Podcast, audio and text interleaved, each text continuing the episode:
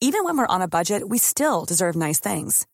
Quince is a place to scoop up stunning high-end goods for 50 to 80% less than similar brands.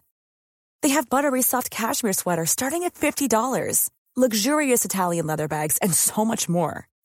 Plus, Quince only works with factories that use safe, ethical, and responsible manufacturing. Get the high-end goods you'll love without the high price tag with Quince. Go to quince.com slash style for free shipping and 365-day returns. Burrow is a furniture company known for timeless design and thoughtful construction and free shipping, and that extends to their outdoor collection.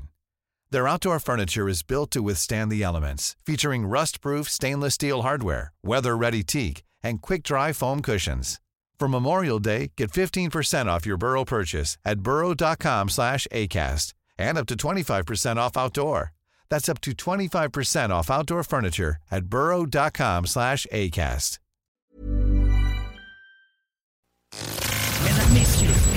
le retour du 96.9. Le retour du 96.9. Les salles des nouvelles. Actualité, politique, entrevues, faits divers. Du junk et de la pourriture en masse. Tu veux du sale Tu veux du sale Elle veut du sale Tout le monde veut du sale, sale, sale. L'actualité décomplexée. Les salles des nouvelles. Hello! Hey, bienvenue dans le retour. 15h10. En retard. En commençant.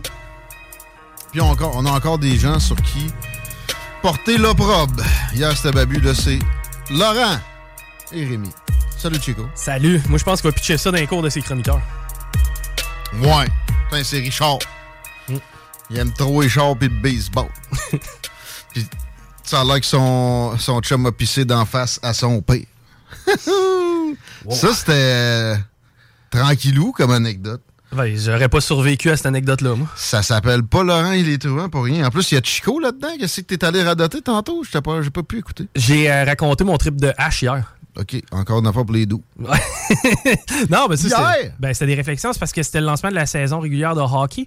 Fait que c'est fumé une porte. Ouais, parce que je me suis dit, tu sais, j'ai pas le goût de me détruire encore comme je le faisais au- auparavant, là, prendre une bière ou, ou deux de trop. Ouais. Ça- Ouais, non, ça détruit moins. Ouais. T'es, t'es pas le plus pimpant que t'as jamais été le lendemain matin, mais t'es pas magané au point de penser pas rentrer. Je suis habitué d'être. Tu sais, comment je peux dire ça? J'ai tellement mangé mon pain noir les matins de magané que quand je fais juste prendre une petite puff, je suis top shape. le lendemain matin. ouais, c'est- c'est- euh, As-tu écouté la conférence du bon ministre Dubé et du bon docteur Boileau? Non, j'ai pas, euh, j'ai pas pris beaucoup d'actualité, je te dirais aujourd'hui, en tout cas. Comme ils sont bons! Ils, ils nous ont dit quoi?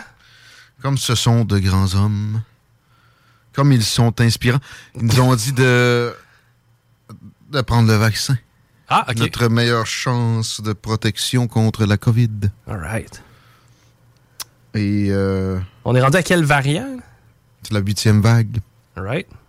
On est rendu probablement au tu sais, 15 millième variant. Mhm. Puis, je l'ai calé au départ, tout ça, comme un bon complotiste qui cale des affaires qui s'avèrent. Puis, je disais, tu sais, le- les, va- les variants, ça, ça se présente généralement pour contourner des obstacles à la transmission. Le vaccin, ils me disent que c'est un obstacle à la transmission. Ça se peut-tu qu'il y aurait moins de variants s'il n'y avait pas de vaccin? Puis oui, on misait sur l'immunité naturelle. C'est pas le choléra dont on parle? Tu pisses pas le pu des yeux quand tu pognes ça. Ça s'apparente à un rhume. Les rhumes sont des coronavirus. Et même que les autres rhumes te donnent de l'immunité pour celui-là. Puis il y a une biologiste, une microbiologiste spécialisée dans les maladies infectieuses qui nous l'a donné, celle-là, il y a quelques mois de ça. Non. C'est toujours le vaccin, puis le vaccin, puis le vaccin n'a pas de défaut. Pourtant, on, on, a, on a appris hier que ben il n'avait jamais été étudié pour que ça empêche la transmission. Ouais, mais si tu le pognes moins fort, tu vas pas le transmettre. Non, c'est pas de même ça marche finalement, la science, la science. Et, et- et j'ai en souvenir, ben, j'ai vu ça un matin, la représentante de Pfizer au Parlement européen hier qui a dit Ouais, mais on était là à courir, à, à, runner la science. La science s'est fait tordre et est devenue malléable à un degré inquiétant au cours des dernières années. Et j'espère que ça se replace, mais j'ai pas tant d'espoir à voir cette conférence-là aujourd'hui des bons euh, ministres de la Santé et ministres non, euh, responsables de la santé publique qui ont encore le même discours, tout sur la vaccination. Parallèlement, par exemple, Mhm. tu sais c'est qui Daniel Smith? Daniel Smith. Smith! Non. La nouvelle première ministre de l'Alberta. C'est l'ancienne euh, chef du Wild Rose Alliance, qui était euh, un parti conservateur à droite du Parti conservateur albertain, qui finalement, là, là-bas, c'est- le parti de centre. Et euh, ben là, tu sais que Jason Kenney a eu des problèmes, notamment avec la COVID, parce qu'il n'était pas capable de se décider s'il était dans le même bandwagon que Justin Trudeau puis François Legault, ou si enfin il était un dirigeant occidental qui faisait bande à part puis qui en prenait puis en laissait du discours ambiant en médecine et qui confinait puis qui euh, faisait une, catégorie de citoyens de seconde classe. Il a hésité beaucoup avec ça. Il y a eu un vote de confiance défavorable. Il a sacré son camp. Il y a eu une course à la chefferie, ou en tout cas à peu près. Puis là, c'est Daniel Smith. Et sa sortie d'hier que j'ai pogné, ben oui, avec une vidéo de Rebel News, les méchants qu'il faut boycotter quand ils posent des questions. Que moi, je suis pas un, un fan particulier, je les ai vus émettre de la marde d'une qualité euh, digne des LCN de ce monde. Euh, mais là, c'était juste un petit vidéo, puis il n'y a pas de montage. Ils ont coupé un bout de ce que Daniel Smith dit, puis c'est quelque chose genre les non-vaccinés ont été le groupe le plus discriminé que j'ai jamais pu observer de toute ma vie. Ben, c'est sûr, c'était à la mode de rire d'eux autres. Euh, elle dit Je vais pas écarter les autres discriminations, tu sais, dans le temps, la ségrégation raciale, mais c'était inacceptable. C'était basé sur une décision médicale. Elle a rappelé ça candidement et c'était parfait de le faire. J'ai jamais vu rien de tel. Traduction libre de Tigui ici. Puis elle donne des exemples. Sais, ils pouvaient pas aller voir un être cher en fin de vie. Ils pouvaient pas aller voir leurs enfants faire du sport. Ils pouvaient pas prendre l'avion. Ils pouvaient pas traverser la frontière de leur propre pays, etc. J'ajoute, moi, un exemple. En Australie, ils pouvaient pas sortir de chez eux pendant un bout de temps. Ça, c'est de la prison. Et là, j'entends les Ben oui, mais on était en pandémie. Tu veux jamais, dans l'histoire, être celui qui dit Ben oui, mais quand des droits sont levés. OK? Jamais. Quand le, recul va se faire, puis l'hystérie qui est encore là va se s'estomper, vous allez vous rendre compte de ça. Même ceux qui sont dans le, plus grand délirium et atteints le plus fortement de, de, de rétention de pensée hystérique, vous allez vous en rendre compte. Tu veux jamais être celui qui dit ben oui, mais quand on retire des droits et on fait de la ségrégation. Pas difficile à comprendre. Pourtant, ah, ah, c'est encore tough. Et là, tu sais, la conférence d'aujourd'hui, je voyais du monde sur Twitter, checkez bien ça, ça y est, ils remettent les masques, puis euh, passeport vaccinal, puis ils vont fermer les restos. On vous l'avait dit. Je répète, des complotistes, dont je suis de l'occasion, sont très, très prompts à faire des prédictions. Mais là, ça, c'était de la merde. Voyons donc. C'est pas six jours, sept jours après la campagne qu'ils vont faire ça. Puis c'est pas un plan. C'est juste des gens pognés dans des paradigmes, des euh, façons de voir les choses erronées, mais si répandues, et donc du mimétisme. Bon. Graduellement, de plus en plus, s'extype de ça. Ça pourrait être une stratégie. Puis là, encore là, je, je mets mon chapeau de complotiste. S'il vous plaît. Ah, ça, serait quand même une stratégie, sais, de, de, de, mettre rap- de remettre rapidement les mesures en disant Ouais, non, on n'a pas fait ça pour le plaisir.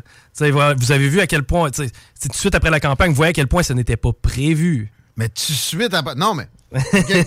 Mais, mais moi, là, j'ai pas de doute. J'en ai aucun. Que dans la saison froide qui s'amène, on aura des mesures liberticides. Ils ont mis des couvre-feux sans la moindre justification deux fois. Pourquoi ils ne recommenceraient pas? Parce que le système de santé, je t'annonce une affaire, il va être compressé, il va avoir des problèmes. Puis c'était la justification. C'était Ben, ça, entre guillemets. Ça ne va qu'aller en s'empirant, comme tout autre domaine. il est pire qu'il était. Mm. Hors crise, il a été pire ce qui était cet été que l'été d'avant. Comment tu veux qu'il s'extirpe de ça maintenant? Pourquoi il ferait ça? Parce qu'Éric Duhem a eu 13% Pas de députés? Non. Même s'il y avait eu 20 députés, tant que ces gens-là auraient été majoritaires, ils sont pas capables de sortir de la tête ces piètres et ridicules réflexions-là de ben, ça va jouer. Pas capable de voir les conséquences à long terme, mais aussi, mettons pour les plus bright, dont peut-être fait partie François Legault. OK, ça va tuer du monde euh, pour des années à venir. Ça va crocher nos, infrastructures sociales.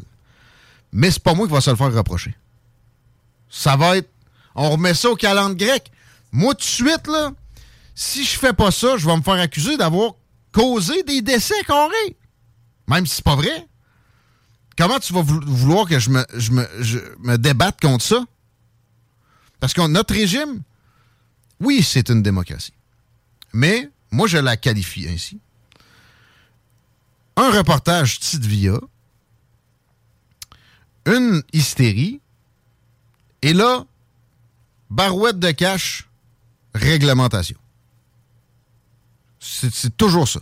Ça y ressemble en tout cas. Mais dans le cas où extra, c'est extrapolé, c'est, c'est, plus fort que. Ça vibre plus fort que d'habitude. Ben, les règlements sont plus forts que d'habitude, puis les barouettes de cash et tout. C'est tout. Mais, je vous répète, mettez-vous dans, dans la peau de François Legault. là. Moi, j'aurais pas fait ça. Parce que pour vrai, moi, dans ma, dans ma formation, puis dans mon. dans ma façon d'a- d'avoir construit ma psyché, la démocratie, même si je suis pas un partisan de la tyrannie de la majorité tout le temps, a trop de valeur. Tu peux pas jouer avec les principes fondamentaux derrière ça à la, légère. Sauf que, c'est ça. Si t'as pas intrinsèquement ça dans ton être des principes de même, tu peux être un bon dirigeant pareil en général comparé à la moyenne. Surtout que t'avais ce mimétisme-là à, à caler comme justification. Ça, ça, devrait jamais être le cas. Mais c'était ça. Mais tout le monde le fait. Les autres, ils jettent en pas du bon, mon ami. C'est pas long. Mais c'est ça. Là, il commence à y avoir des dirigeants en place euh, qui s'assument en ce sens-là. Puis ce qui est le fun de voir aussi, c'est que même, parce qu'on se cachera rien, c'est beaucoup plus les progressistes qui ont tombé dans ce panneau-là de, comme je disais, notre régime reportage, panique, réglementation, brouette de cash. Mais même Joe Biden est sorti de la, chose. Oui, il parle de vaccination, mais tu sais, je pense qu'il s'est rendu compte que la ségrégation a ses limites. Là. Tu peux pas prolonger ça sur extrêmement longtemps puis évoquer une crise pour justifier. Une crise, par définition, ça a une- un espace temporel limité. Je vois mal comment un couvre-feu pourrait être réappliqué sans qu'il y ait de vraie violence. Non, euh, non. Ils vont le faire. Et puis ça euh, va passer. Pense! Ah ouais. Rappelle-toi le mouvement de camionneurs, rappelle-toi jusqu'où c'est allé. Rappelle... Il y a du monde choqué. Là. Ils vont le faire juste plus rapidement. Parce que là, ça faisait deux ans. Là, on a eu le premier vrai break depuis, quoi, avril? Ouais. Ouais. Fait que là, le- la mémoire est une faculté qui oublie. Euh, c'est passé. Il y, a, il y eu de la digestion de tout ça. Mettons que ça arrive fin euh, mi-janvier, début janvier, là, au retour des fêtes. Parce que je pense que ils oseront pas toucher autant des fêtes. Moi, vois-tu, j'ai plus l'impression qu'ils toucheraient autant des fêtes. Limiter le nombre de personnes dans des euh, foyers, genre 15 personnes, puis euh, des masques, puis des gars de même. Là. Je te dis, de là-dessus, je suis prêt à parier. Puis, je- tu sais, je pense qu'il y, a- il y a trop eu de paris aussi sur le temps des fêtes annulé. Puis aussi, ils l'ont fait deux fois. On n'annulera pas le temps des fêtes, on annule le temps des fêtes. Non, non, ils l'annuleront pas, mais tu sais, ça, ça va ressembler à ça, là, un 15 personnes maximum, là, des gars de même. Là, tu sais, trois foyers ou. Je pense qu'ils vont laisser aller. Puis après, c'est vont dire, on n'aurait pas dû, hey, là, faut. Ah! Ah! Fallait pas, ça- fallait pas qu'ils fassent une embauche massive d'infirmières pendant l'été, mais tu sais, avec euh, un exposant 10, non. Non, non, non, non. On est en campagne. On avait des livres à lire. On lui fait la pause. ok? Aussitôt qu'il arrive Noël, ces trucs-là, là, tout le monde fait ça en Zoom. Si on fait ça à distance, comme ça, au retour des fêtes, ils n'auront pas d'indice pour le justifier. Mais l'affaire, c'est que, euh, que- quand même, il y a eu des confinements. Quand il y a une vague, elle, pa- elle passe. Elle se produit. Fait que même si on faisait ça, on serait dans la marde au retour des fêtes. Ouais, on, on- on aurait le double whammy. là, On serait pogné chez nous pendant les fêtes, puis après aussi. Fait que. C'est ça. Les vaccins ont jamais été testés sur la transmission. Aveu d'une dame de Pfizer devant un député d'extrême droite hollandais hier. Ouais, l'extrême droite vient vite. Alors que l'extrême gauche vient très peu fréquemment. Pourtant, il y a plus de menaces là que l'inverse. Euh, mais c'est évident quand même. Puis on a. Puis là, j'ai vu quelqu'un sur Twitter. Ils n'ont jamais dit ça. Ah, les- Pfizer a peut-être jamais dit ça, mais les gouvernements. Hey, it's the pandemic of the unvaccinated as fuck all the time. C'est la pandémie des non-vaccinés. Tous les jours. À titre via Nouvelle Radio Cadenas. Et il y a de sérieuses, c'est vrai ce que je vais vous dire là. C'est pas du ramassis de cochonneries, de gossettes purelles. Il y a des études sérieuses, peer-reviewed, qui disent que finalement, en fait, c'est une pandémie des vaccinés qui s'est produite à un certain moment, là, pas all, all the way. Mais il y a un moment où, dans certaines zones, c'est prouvé qu'il y avait plus d'hospitalisation puis plus de cas au prorata chez les vaccinés qu'autrement. Hello? Ne remets pas l'efficacité en doute. Non, non, c'est efficace pour le pogner, finalement, Ouais, le vaccin. Dans, je te dis, dans certains cas. Regarde Joe Biden. Hey, hey, je suis à ma quatrième dose, euh, vous devriez faire pareil, blablabla. Quatre jours après, hop, j'ai la COVID. 14 jours après ça, hop, j'ai encore la COVID. Sa femme, même affaire. Quelques temps plus tard. OK? C'est anecdotique. Non, il y a des études qui démontrent que ce n'est pas anecdotique, cette anecdote. OK? Moi, je me ferai plus jamais vacciner pour ça. J'ai regretté de ne pas avoir eu mon rappel de tétanos cet été. OK. Je me suis rentré deux fois du métal rouillé dans le corps. Je t'avais dit que c'était pas la rouille. Ben, c'est ça. Ben, en fait, attends un peu. Ça dépend de la rouille. Un clou rouillé, non. Mais dans terre, Exact.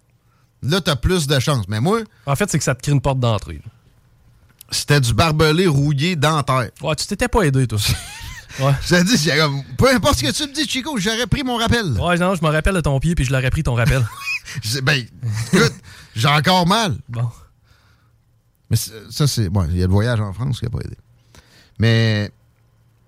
On en est là, Chico. On avait une conférence. C'est la COVID aujourd'hui. Yes! Tu te rends compte, pareil? C'est dans le préoccupant, hein, je te dirais. là. Moi, je pensais que c'était fini. C'est ma naïveté. T'es sérieux? T'as Ouais. pensé combien de fois que c'était fini? Ça va te. Ah, euh, au moins 3-4 fois, ouais. Mais tu sais, là, je pensais sévèrement que c'était fini. Je m'attends peut-être au retour du masque puis à des, euh, à des contraintes de nombre de gens dans des espaces, mais je m'attends pas à. Pas des de fermeture de resto? Non, pas de couvre-feu non plus. Ni de commerce? Pas Euh, de non couvre-feu? Euh, non, Pas de passeport vaccinal? non plus. Moi, je pense que ça Pas va être. d'arrive-can? Euh, ben, peut-être pour les frontières, mais ça, ça va être exigeant à l'international. Donc, zéro ségrégation. Seulement le masque. ça. Ouais, puis de l'incitation.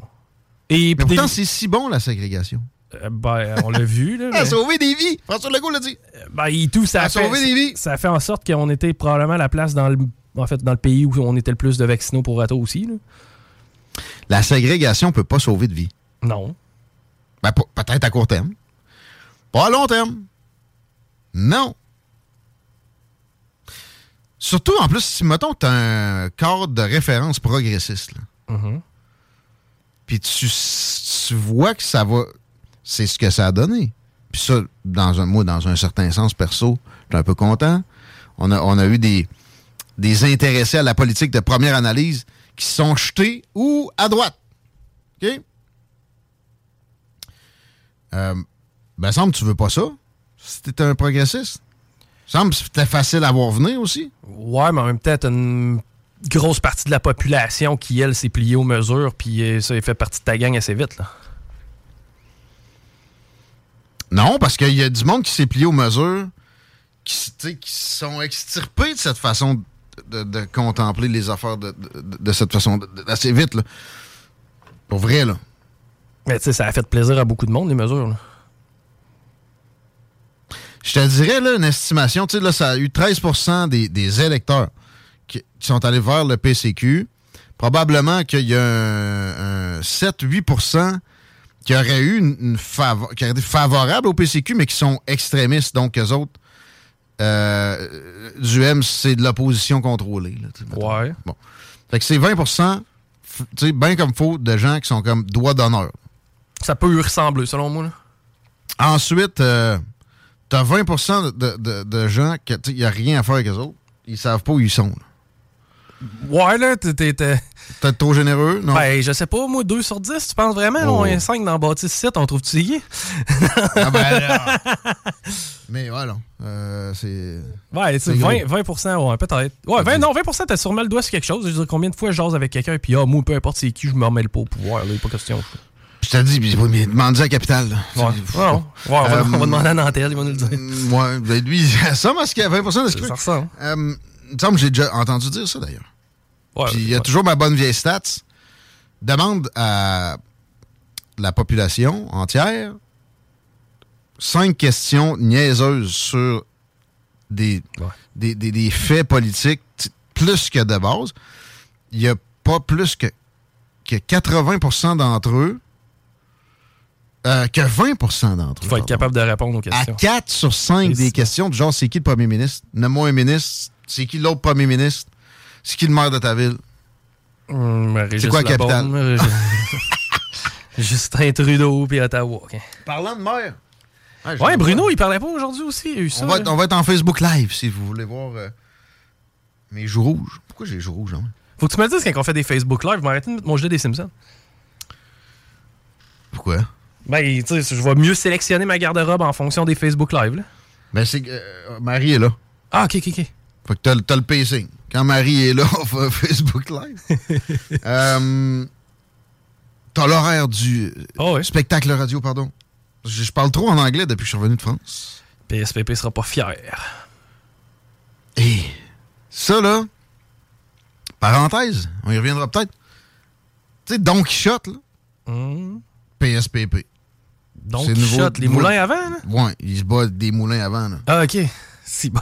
Man, on s'en sac de Charles III.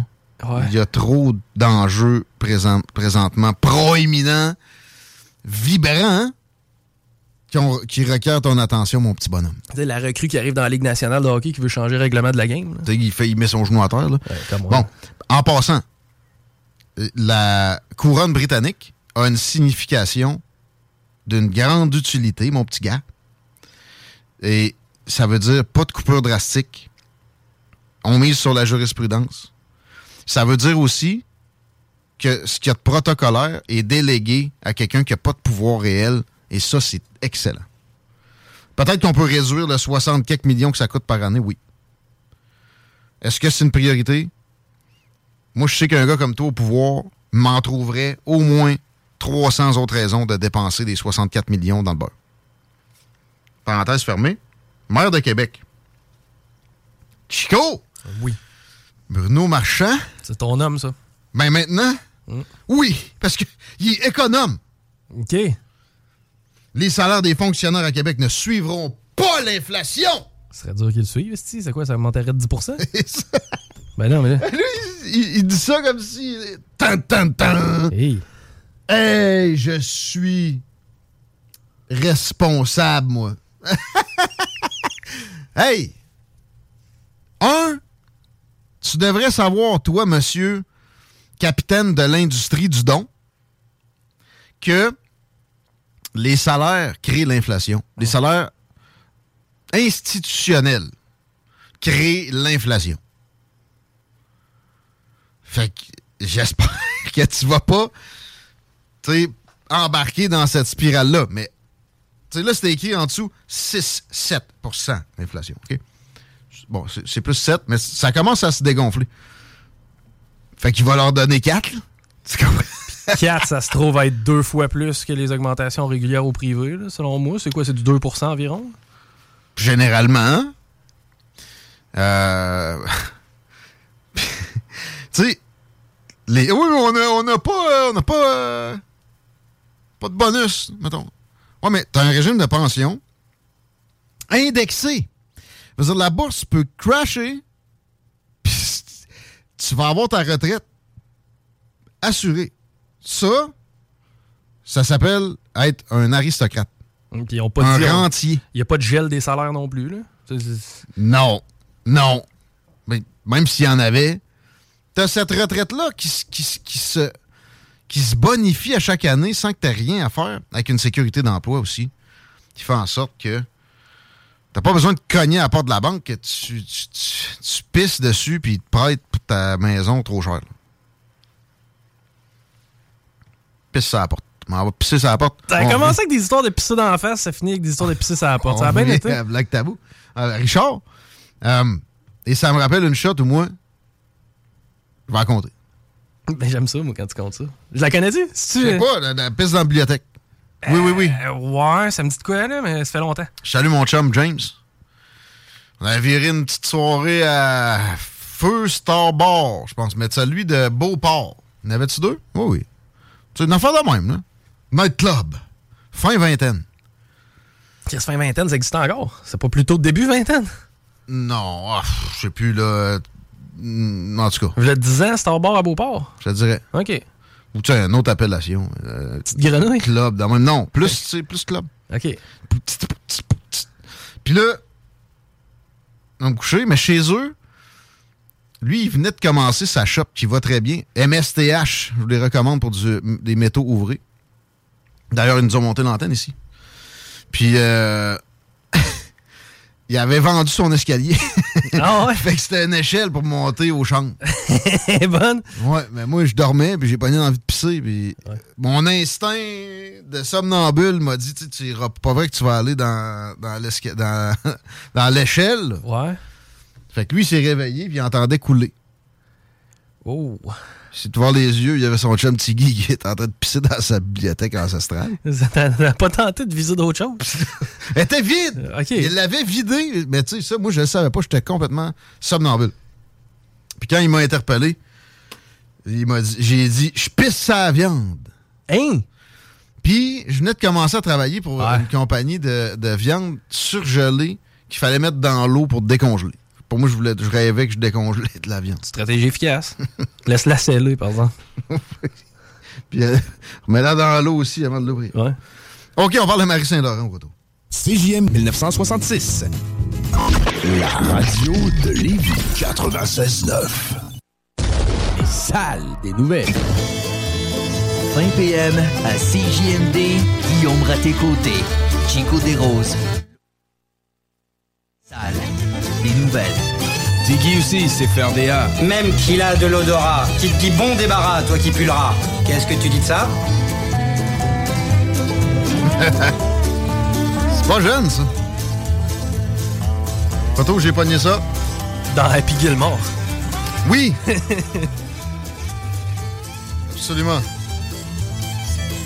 Et ta soeur, elle a peut-être de la barbe? Oui, elle a de la barbe. Comment vous le savez? 15 degrés Celsius présentement. C'est pas si pire. On a un automne encore plus sympathique que notre printemps, est-ce que la circulation est aussi gentille? Oui, ça va relativement bien. En tout cas, sur la rive sud, à date, il n'y a rien à déclarer pour ce qui est de l'accès au pont La Porte. C'est encore facile via Duplessis, en tout cas du moins plus que sur Henri IV. Et euh, de la capitale direction Est, ça commence à s'installer, surtout à la hauteur de Robert Bourassa. Qui d'autre est gentil? C'est Marie Saint-Laurent. Oh, c'est moi! De nous faire l'honneur de sa présence. Aujourd'hui, je me suis ennuyé, ça fait un bout, là. Moi, pareillement, tu sais, c'est comme tu pars une semaine, on dirait que ça fait un an. Ça fait drôle comme effet. On s'était-tu manqué la semaine d'avant, ça se peut-tu? Ah, ça se peut. Avec mon bout de maladie, j'en perds des petits bouts. Ben oui. As-tu un diagnostic, là? Euh, pas tant encore. Il y a beaucoup d'autodiagnostics, là. Laurent s'est essayé de me dire que c'était peut-être la liqueur, même si j'en bois à peu près pas, là. Fait que... Mais la liqueur est la base de bien des mots quand même. M-A-U-X, ça. ouais, mais c'est bon des bulles des fois. Une, fois, de temps, en temps, il n'y aura jamais de trouble avec ça. Mais si tu me dis que tu bois 3-4 Pepsi ou des Coke par jour, puis tu te plains de quoi que ce soit, je m'en vais te dire arrête d'aboire ce bois de Mais tu vois, tout est dans la perception pareil. Ben, je me souviens, ma mère buvait de la liqueur à tous les jours, OK? À un moment donné, elle s'est décidée que fallait qu'elle se laque le Pepsi. Puis dans sa mentalité, elle avait remplacé par l'orangeade, comme si l'orangeade c'était mieux. le ginger ale, ça c'est correct. Ouais, mais tu sais, des fois, l'importance des bulles, par exemple, Guillaume, il ah, faut pas que tu négliges ça parce que. Je sais pas si t'es au courant, mais Sunwing avait une action collective contre eux autres, hein, parce que hein? euh, de 2014 à 2017, quand tu voyageais avec eux autres sur leur promotion, ils annonçaient qu'il allait avoir un, service de champagne compliment de la maison. Oh, puis c'était des, euh, des mousseux chipettes. Ben, c'est un vin mousseux, puis c'est ça, il y a un gars de Québec, un Daniel McDuff, à un moment donné, que lui, ça y a roulé en bouche, apparemment. Il s'en allait à Caillou Coco, fait qu'à Cuba, je comprends pas qu'il hmm. faisait sa gel fine de même. c'est après ça, rendu là-bas, tu manges des bananes dans le bacon, là. Ça fait que... Ah fait que, il a intenté une action collective, puis le monde, ils ont embarqué. T'es comme 1600 là-dedans. Ça faisait 5 ans que ça traînait en cours. Faut dire que Sunwing, il était pas terrible dans le défense, là. Ils disaient, eux autres, que champagne, c'est un superlatif qu'on utilise juste pour dire qu'ils vont avoir un service haut de gamme, tu sais. Ben, les origines contrôlées, tu sais, je veux dire, leur, leur principale activité, c'est pas de vendre de l'alcool. Fait que moi, je trouve que c'est une défense qui se serait value. Ils ont perdu, mais ils n'ont pas dû avoir des gros dommages à verser non plus. Là. Ça doit être ben, C'est encore maudit. En fait, ils n'ont pas laissé la, la, la, cour trancher. Ils sont allés ah de quelque chose à l'amiable. Puis c'est quand même considérable parce que dans le fond, hmm. tout le monde s'était inscrit. Puis moi, je m'inscris à ça. Des fois, des actions ben ben je reçois un 27 ben piastres en chèque par là, mais tout le temps le fun. Eux autres qui se sont inscrits à ce, à ce recours-là vont avoir un rabais de 7% applicable pour eux-mêmes mais aussi jusqu'à l'achat de cinq autres billets pour une durée hmm. de trois ans. Ça finit par faire de l'argent pareil, juste parce qu'ils t'ont servi un vin mousseux, ou comme le gars, il avait donné juste à l'aller en plus pour retour, tu sais. OK. Mais tu sais, hmm. faut que tu voyages avec eux pareil. Fait que finalement, ils payent pas une scène, là.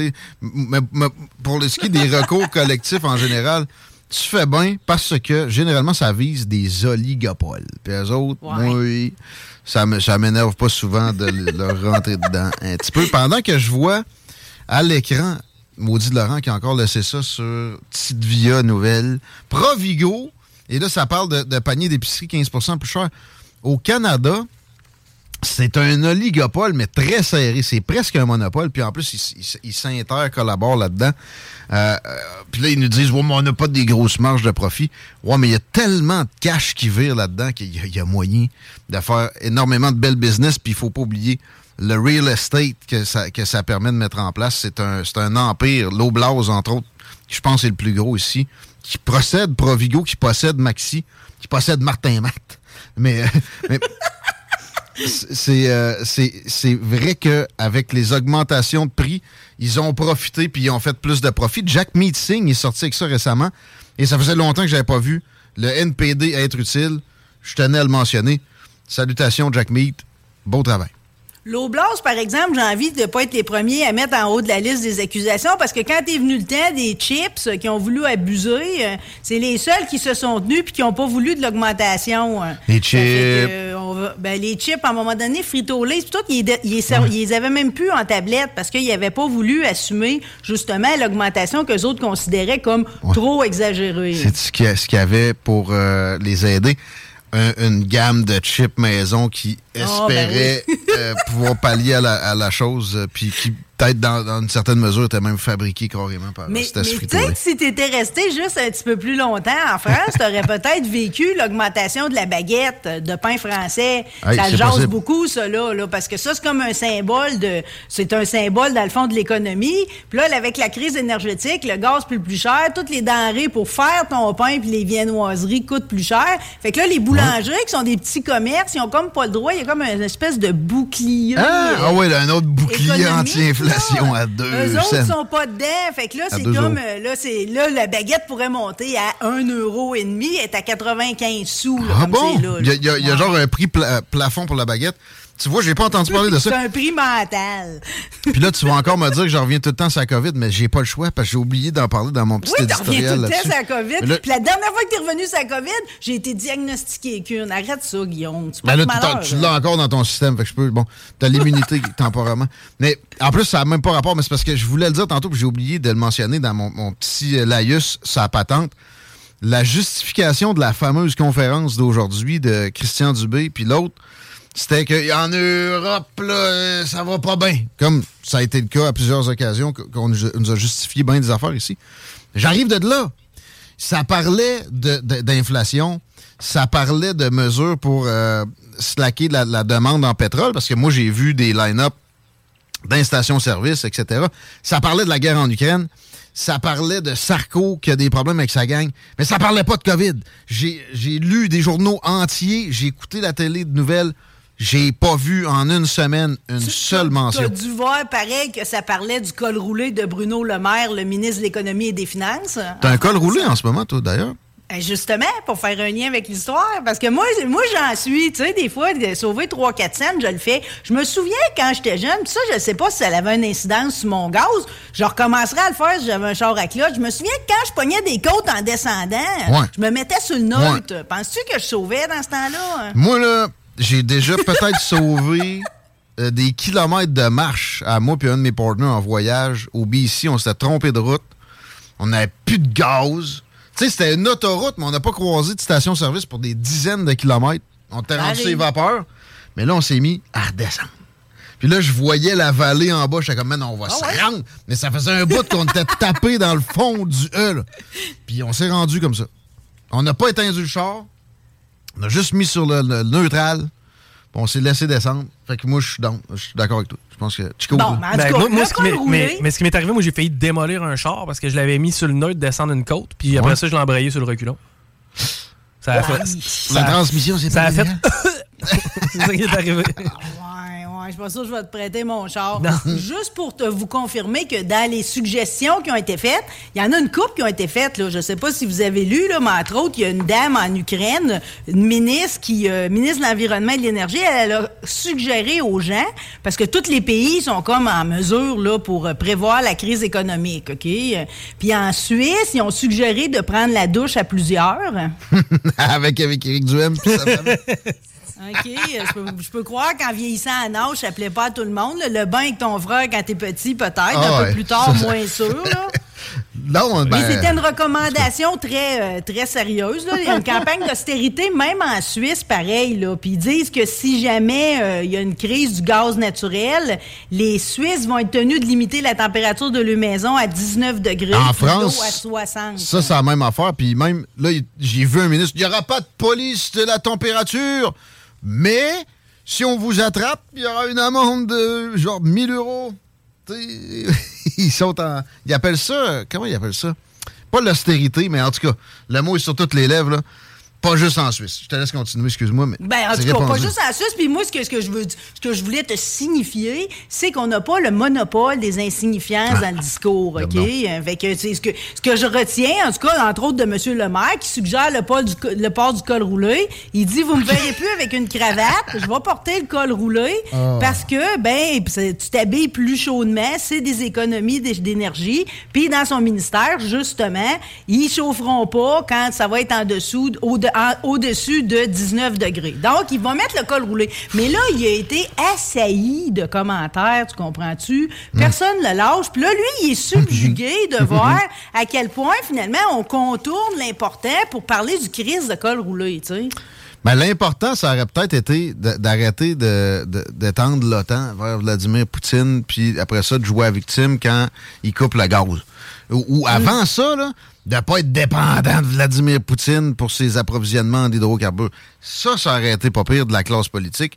Fait que là, qu'il se fasse écœurer avec son col roulé, peut-être courir après un petit peu. Ben moi je trouve ça noble le col roulé en passant il a comme euh, il a comme disparu pendant certaines périodes. Moi quand il disparaissait, je suis la première qui comme m'en plaignait beaucoup. Le, le, coup au chaud pour moi c'est bien important. Je sais qu'il y en a qui c'est gosses là puis ils tirent là-dessus puis ils évasent toutes mais pour moi c'est comme euh, le dessous de la côte de maille. Tu comprends-tu? C'est très noble le col roulé. Puis en tout cas, je veux pas me faire écœurer que ça. Puis un autre qui s'est fait écœurer à cause d'une suggestion plus que banale, c'est un prix Nobel de physique. Mais imagine-toi donc, en Italie, Giorgio Parisi, lui, il a juste suggéré aux Italiens, quand ils font cuire le pâte, hmm. quand l'eau au bout, de baisser le gaz, justement, au minimum pour la cuisson des pâtes. Mais là, ça fait des siècles qu'eux autres, ils cuisent à gros bouillon, OK, avec le rituel de sel puis d'huile. En hmm. tout cas, je te maudis pas trop. Hmm. Puis là, ils sont toutes ragées, les pâtes vont être caoutchouteuses. Bref, de monsieur Nobel se fait tomber sa tomate à cause de sa suggestion. En plus, il est allé dire que tu pouvais même te permettre de le fermer aussi, là. Ben, je suis tendance à être d'accord avec Ben, à un moment donné, l'eau, ça monte pas plus ben, ben que 100 degrés Celsius dans mes cours de chimie. Puis, c'est parce que quand t'es cuit trop vite, tes pâtes, moi, il me semble, sont moins... Euh, j'ai appris que baisser le rond, dans presque tous les cas, je, le commence tout le temps dans le fond, puis je le baisse assez drastiquement, puis généralement, depuis que j'ai appliqué ça, ça va bien mieux. Euh, ton, ton col roulé, juste dire, ça te va bien, toi? Ça va pas bien, tout le monde? Mais ça reste que c'est toujours mieux que quelqu'un qui porte un foulard outre saison vraiment froide. Un, foulard l'été, c'est non. Le foulard palestinien, là. Mettons. peu importe. Il y en a qui ont vraiment. En France, je n'ai vu. Moi, j'étais en short et en t-shirt, puis les autres, il y avait une truc, un gros foulard, tout en mitouflé. Attention, tu viens d'ouvrir la porte quand même à te faire tomber sa tomate, là. Ah, j'aime ça. Euh, je, veux, juste te dire, parce que tu as comme pseudo abordé un peu le sujet des Russes, OK, puis euh, de mm-hmm. l'Ukraine, là. Mm-hmm. Euh, juste pour te dire, pareil, que dans la vie, c'est important de voir des fois le positif. Puis à une époque où qui menace quand même, une, on a peur qu'ils déploient l'arme nucléaire, c'est intéressant de voir qu'il y a un groupe en Ukraine qui ont déjà recruté plus de 15 000 personnes pour faire une orgie géante à Kiev à l'air libre si jamais l'arme nucléaire est déployée, puis que c'était dernières minutes de vie, tout ce beau monde-là va sortir pour une partouze géante. Quelle bonne idée, ça. C'est intéressant de voir comment la crainte, ça peut finalement te, dégourdir puis te dire fuck it, je le fais. Ouais, mais là, tu sais, faites-le donc euh, sans, sans holocauste. Le monde va sortir des bunkers, de leurs abris, tout le monde pour une grande célébration sexuelle. Faites-le avant. Ça a l'air que depuis qu'ils l'ont annoncé, là, tous les sites immobiliers, là, tout le monde qui a vu sur les appartements de cette petite colline-là, c'est déjà, il n'y en a plus un là, qui était disponible. Mais pourquoi il n'y a pas plus d'orgie en général? Attendons pas l'Holocauste nucléaire. Hmm. Ça de même. Ouais. Envoyez ça sur Jalf, on va avoir une réponse. Pas mal sûr de ça. Euh, dans le domaine de l'espoir. remonte à l'Antiquité, il y en avait beaucoup aussi. Ouais, avec des raisins puis tout. Là. Ouais, mais les maladies dans ce temps-là, ça piquer longtemps. Ouf. Oui, des, des robots avec des, des peaux d'organes de, de mouton. Ouais, puis ça devait sentir de quoi? Je veux dire, des organes malades, ça sent quelque chose. Etc. Puis, tu sais, se laver à des barbouillettes des années aussi, ça, ça peut sentir quelque chose. Euh, bon, on est comme allé un peu pour, se promener dans l'Ouest canadien dans ton discours tantôt. Euh, euh, je nous ramène là-bas un peu de West Coast, fait jamais de mal, OK? Parce que durant l'Action de grâce, il y a une petite communauté qui s'appelle Hope qui fêtait les 40 ans de, de Rambo. Parce que imagine-toi donc que Rambo 1, First Blood, ça a été tourné ici au Canada. Ah ouais? Même si on l'a transformé en petite ville américaine, glauque, pluvieuse. En fait, Stallone, il avait choisi la petite communauté de Hope, qui est comme dans, dans, dans, dans Valley Fraser, là, pour aller tourner là parce qu'il pleut tout le temps.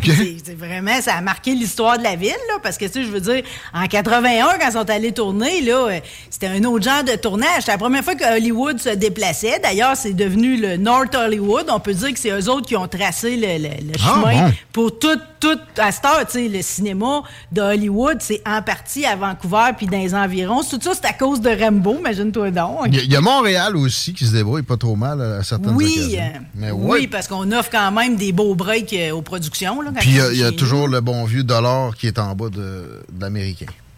Alors, on avait des commémorations quand même pour souligner tout ça euh, en fin de semaine dernière. Quatre grosses journées de festivités. On a fait pas mal d'affaires, je te dirais. Là. C'est sûr que tu peux toujours... Puis à l'année longue, on dit qu'il y a environ 10 à 15 000 fans de Rainbow par année qui font le pèlerinage jusqu'à Hope. Ils viennent de partout dans le monde parce que ben oui, parce que les autres, les, les autres Rambo, là, personne ne va au Mexique ou en Israël ou en Thaïlande voir les places. Comprends-tu? C'est Hope. C'est où que ça a parti que tout le monde veut voir.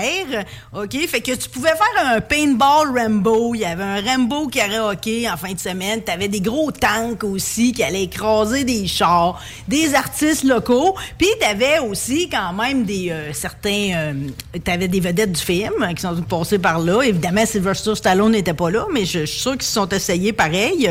Faut dire que c'est comme... Ils ont dû vivre un maudit belle, tu sais, je veux dire, ça a duré deux mois, là. Tu t'en rappelles toute ta vie, là. Tu de l'école, puis ils sont en train de tourner la scène où ce qui volent la moto. Ici, cascadeur, il y a des côtes cassées, puis tout, tout est là en arrière du petit ruban, puis tu regardes la scène de Rambo. Tu sais, Sylvester Stallone qui va faire son épicerie, il va chercher un café dans son saut avec son bandeau, ça devait être malade. C'est clair.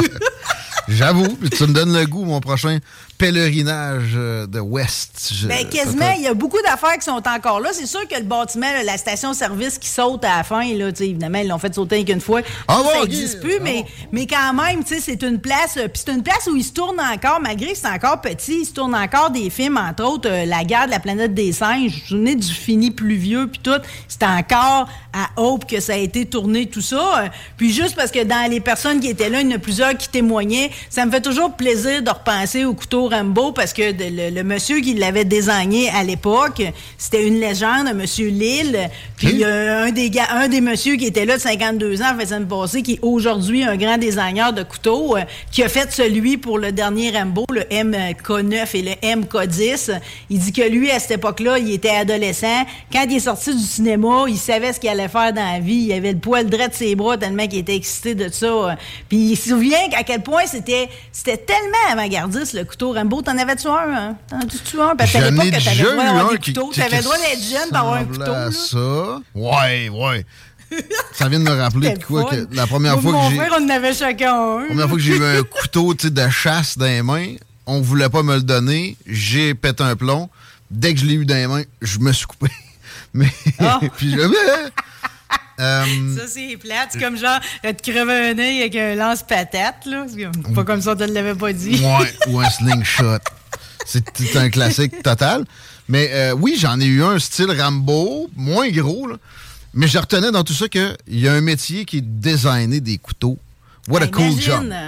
What a cool job! Puis juste si jamais vous le réécoutez, parce que, tu sais, toute l'histoire du nombre de dents, puis tout, il y a toute une histoire, c'est Stallone qui avait choisi ça. Puis tu sais, le, si jamais, parce que lui, en plus, en vieillissant, avant de devenir, de devenir quelqu'un de, de, dominant, puis même qui, qui fournit des couteaux d'infime, ce monsieur-là, il, a acquis, parce qu'il y avait 13 couteaux qui ont été utilisés dans First Blood, puis ils ont été mis en vente à un moment donné. Il, a acheté le numéro 12. Quand il l'a reçu, il était tellement énervé.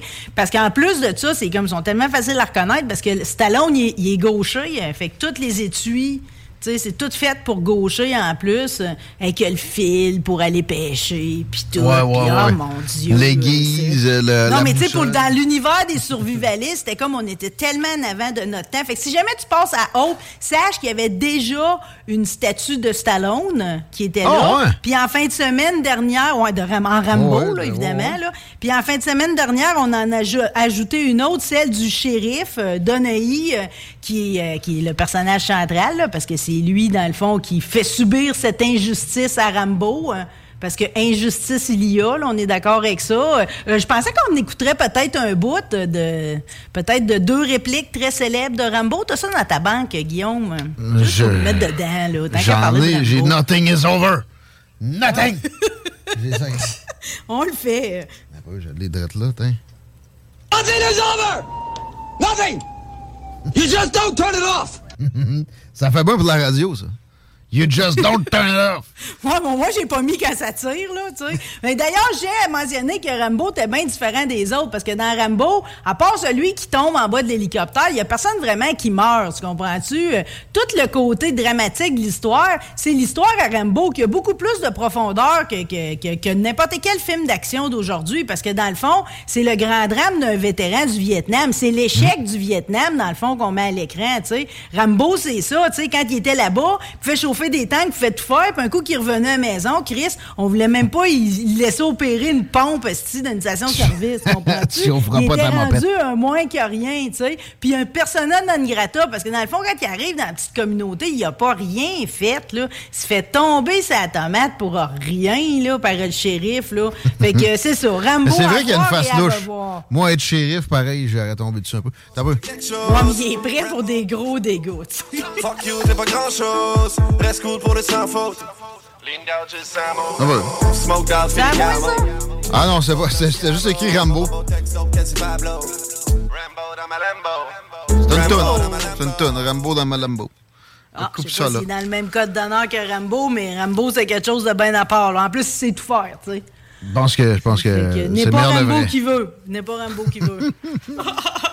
N'est pas Snoop Dogg et Dr. Dre non plus euh, Oh. qui veut. Euh, euh, je sais pas si toi, tu suis leur, leur carrière Ben oui. assidûment. là. Moi, je suis un gros fan. de Snoop Dogg. là. Gros fan de Snoop. Euh, Ouais, pour ce qui est de Dr. Dre, ben évidemment, les beats qu'il a pondu, lui, Chronic 2001, tu sais, ça, c'est mon adolescence à plein. Euh, Qu'est-ce qu'ils font de bon? là? J'ai entendu dire que peut-être qu'il y avait un album ensemble qui s'en viendrait. Exact. Ben, en fait, ils sont en train de l'enregistrer. Il devrait être fini au mois de novembre. C'est Snoop qui s'est échappé, là. Mais tu sais, on peut dire que, dans le fond, c'est une information qui était due pour être laissée couler. Mais, je veux dire, 30 ans après Doggy Style, ils vont arriver avec, je te laisse deviner du titre du nouvel album, comme un. mais- C'est- Je vais te donner un indice, c'est une autre position sexuelle. Euh, la missionnaire. ah ouais, missionary! hey, t'es donc bien bon, je te donnerai un prix, imagine-toi donc. sérieux, c'est ça? Je te jure, Mais je te jure, c'est entraînement hot, les gars. Sérieux, il y a de la créativité Ah. là-dedans, puis il passe jamais à côté, que ce soit pour le nom de ses céréales, tu sais, il y a un nouveau hot dog, le Snoop Dogg. C'est comme- vrai? Ça finit jamais, c'est comme un concept infini. Quel bon branding! C'est des machines. Puis tu sais, Dr. Dre est milliardaire maintenant. Snoop euh, est partout. Je sais pas s'il a vraiment bien géré le cash qui rentre. J'ai l'impression que ça sort quasiment à un rythme euh, plus rapide. là. Mais ça rentre en taberslac. C'est ouais, des gars... euh, de, Des génies. Oui, oui. Pas compliqué, là. On, on va le donner, là, c'est des génies. hein. J'espère qu'il a arrêté de fumer un peu, le Snoop, par exemple.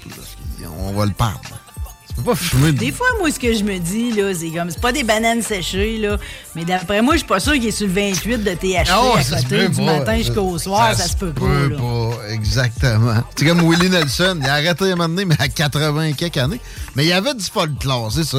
Il en fumait pas nécessairement un le matin en se levant, comme il dit. Dans... Ouais, mais à un moment donné, par exemple, ça sert à rien de les forcer de, de vouloir arrêter rendu à un certain âge. Snoop, il est encore jeune, mais je veux dire, dans le cas de Willie Nelson, comme Jean Lapointe, à un moment donné, son médecin voulait qu'il arrête de fumer, mais il a dit, je te le demanderai pas, parce que dans le fond, c'est comme, euh, ça va être plus, tu sais, je vais Ça te va être donner un plus choc. de troubles à arrêter, trop un gros choc, exact, que de te laisser finalement vivre de, de ce que t'aimes jusqu'à la fin de tes jours, faire ce que t'aimes. Ben dit. Bon, ça, Juste te dire que là, j'ai comme euh, rentré le reste de tomates vertes que j'avais dans mon jardin. euh, T'as des mouches à puis fruits, Je hein? les ai mis, euh, j'ai défait un annuaire téléphonique. Tu sais, je mets tout le temps ça du papier journal, là, ou sensiblement pareil. Ouais. Puis là, je me suis dit, j'aurais-tu dû le garder intact? Ça va-tu avoir une valeur, ça, un vieux bottin téléphonique? Je vais-tu être obligé, comme, de. de je saurais pas comment raconter ça aux enfants, mettons, là. Quand Vladimir Poutine euh, va envoyer sa bombe, ça va être utile. Non, mais tu sais, il y a des affaires maintenant, juste d'expliquer à un gamin c'est quoi une, une religieuse, ils savent plus pantoute. Un bottin téléphonique, ça va être complètement flou, comme une banquette au long d'un char, là. D'un coup, tu veux t'approcher quelqu'un sans laisser de traces? Pensez-y. Euh, ouais, j'avoue, j'avoue que c'était probablement l'utilité la plus véreuse qu'on pouvait faire d'un bottin d'après. En tout cas, à, à date, à toutes les fois qu'il l'utilise, c'est vrai que ça n'a pas l'air de laisser de bosse. Puis un bottin téléphonique pouvait aussi te sauver d'une balle. Une balle, Ah ouais? n'a pas l'air d'être capable nécessairement de traverser un gros bottin, là, pas un petit Oh, là, de lac Beauport. Là. Vrai. Ça te fait un, mé- un méchant costume pour, euh, par balle pour être efficace. Fait que c'est ça. Fait que finalement, j'ai défait le bâton qui traînait voir rien depuis beaucoup trop longtemps. J'ai mis mes tomates dessus. Mais ça m'a fait un pincement au cœur pareil. Et que t'es fine et que t'es euh, nostalgique. on les voit dans mon background, justement. J'en ai partout. Des bâtons? Ah, des tomates? Les tomates, ouais. Les mouches à fruits s'en viennent. non, non, je les mange avant ça. C'est des tomates quand même. C'est bon. le reste de l'année, les tomates goûteront rien. Il faut qu'on les mange. J'en ai genre 15 des maudites tomates chez nous. J'ai 18 mouches à fruits.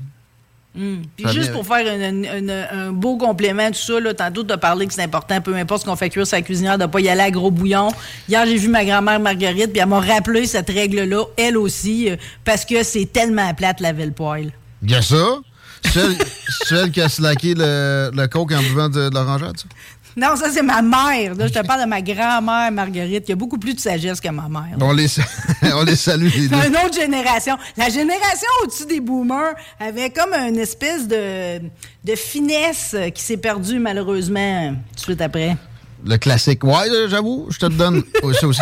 Gros bec, Marie. Toi aussi, t'es pleine de finesse. Gros bec, merci. À bientôt. 16h09. Supplément d'information. Can a bullet go through a phone book? Supposé. D'un soprano, non. Ben, un 9 mm, en fait, un calibre 9 mm à, tirer avec un fusil à main, un pistolet, euh, ça peut euh, pénétrer trois livres de téléphone assez épais. Hey! Ouais.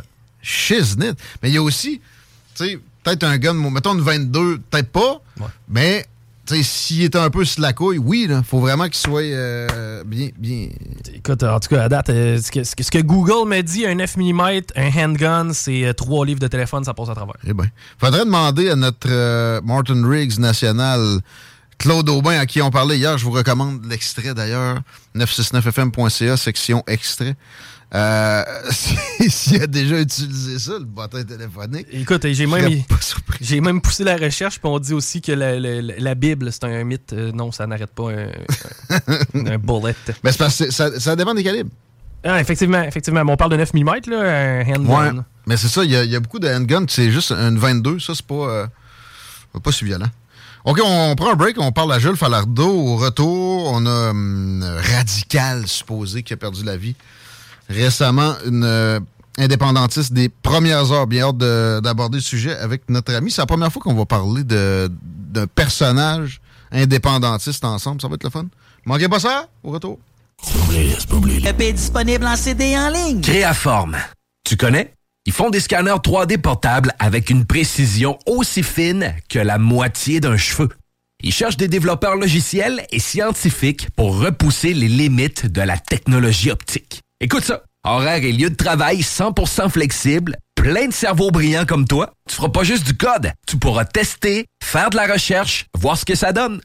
C-R-S CJMD 96.9. Téléchargez l'application Google Play et Apple Store.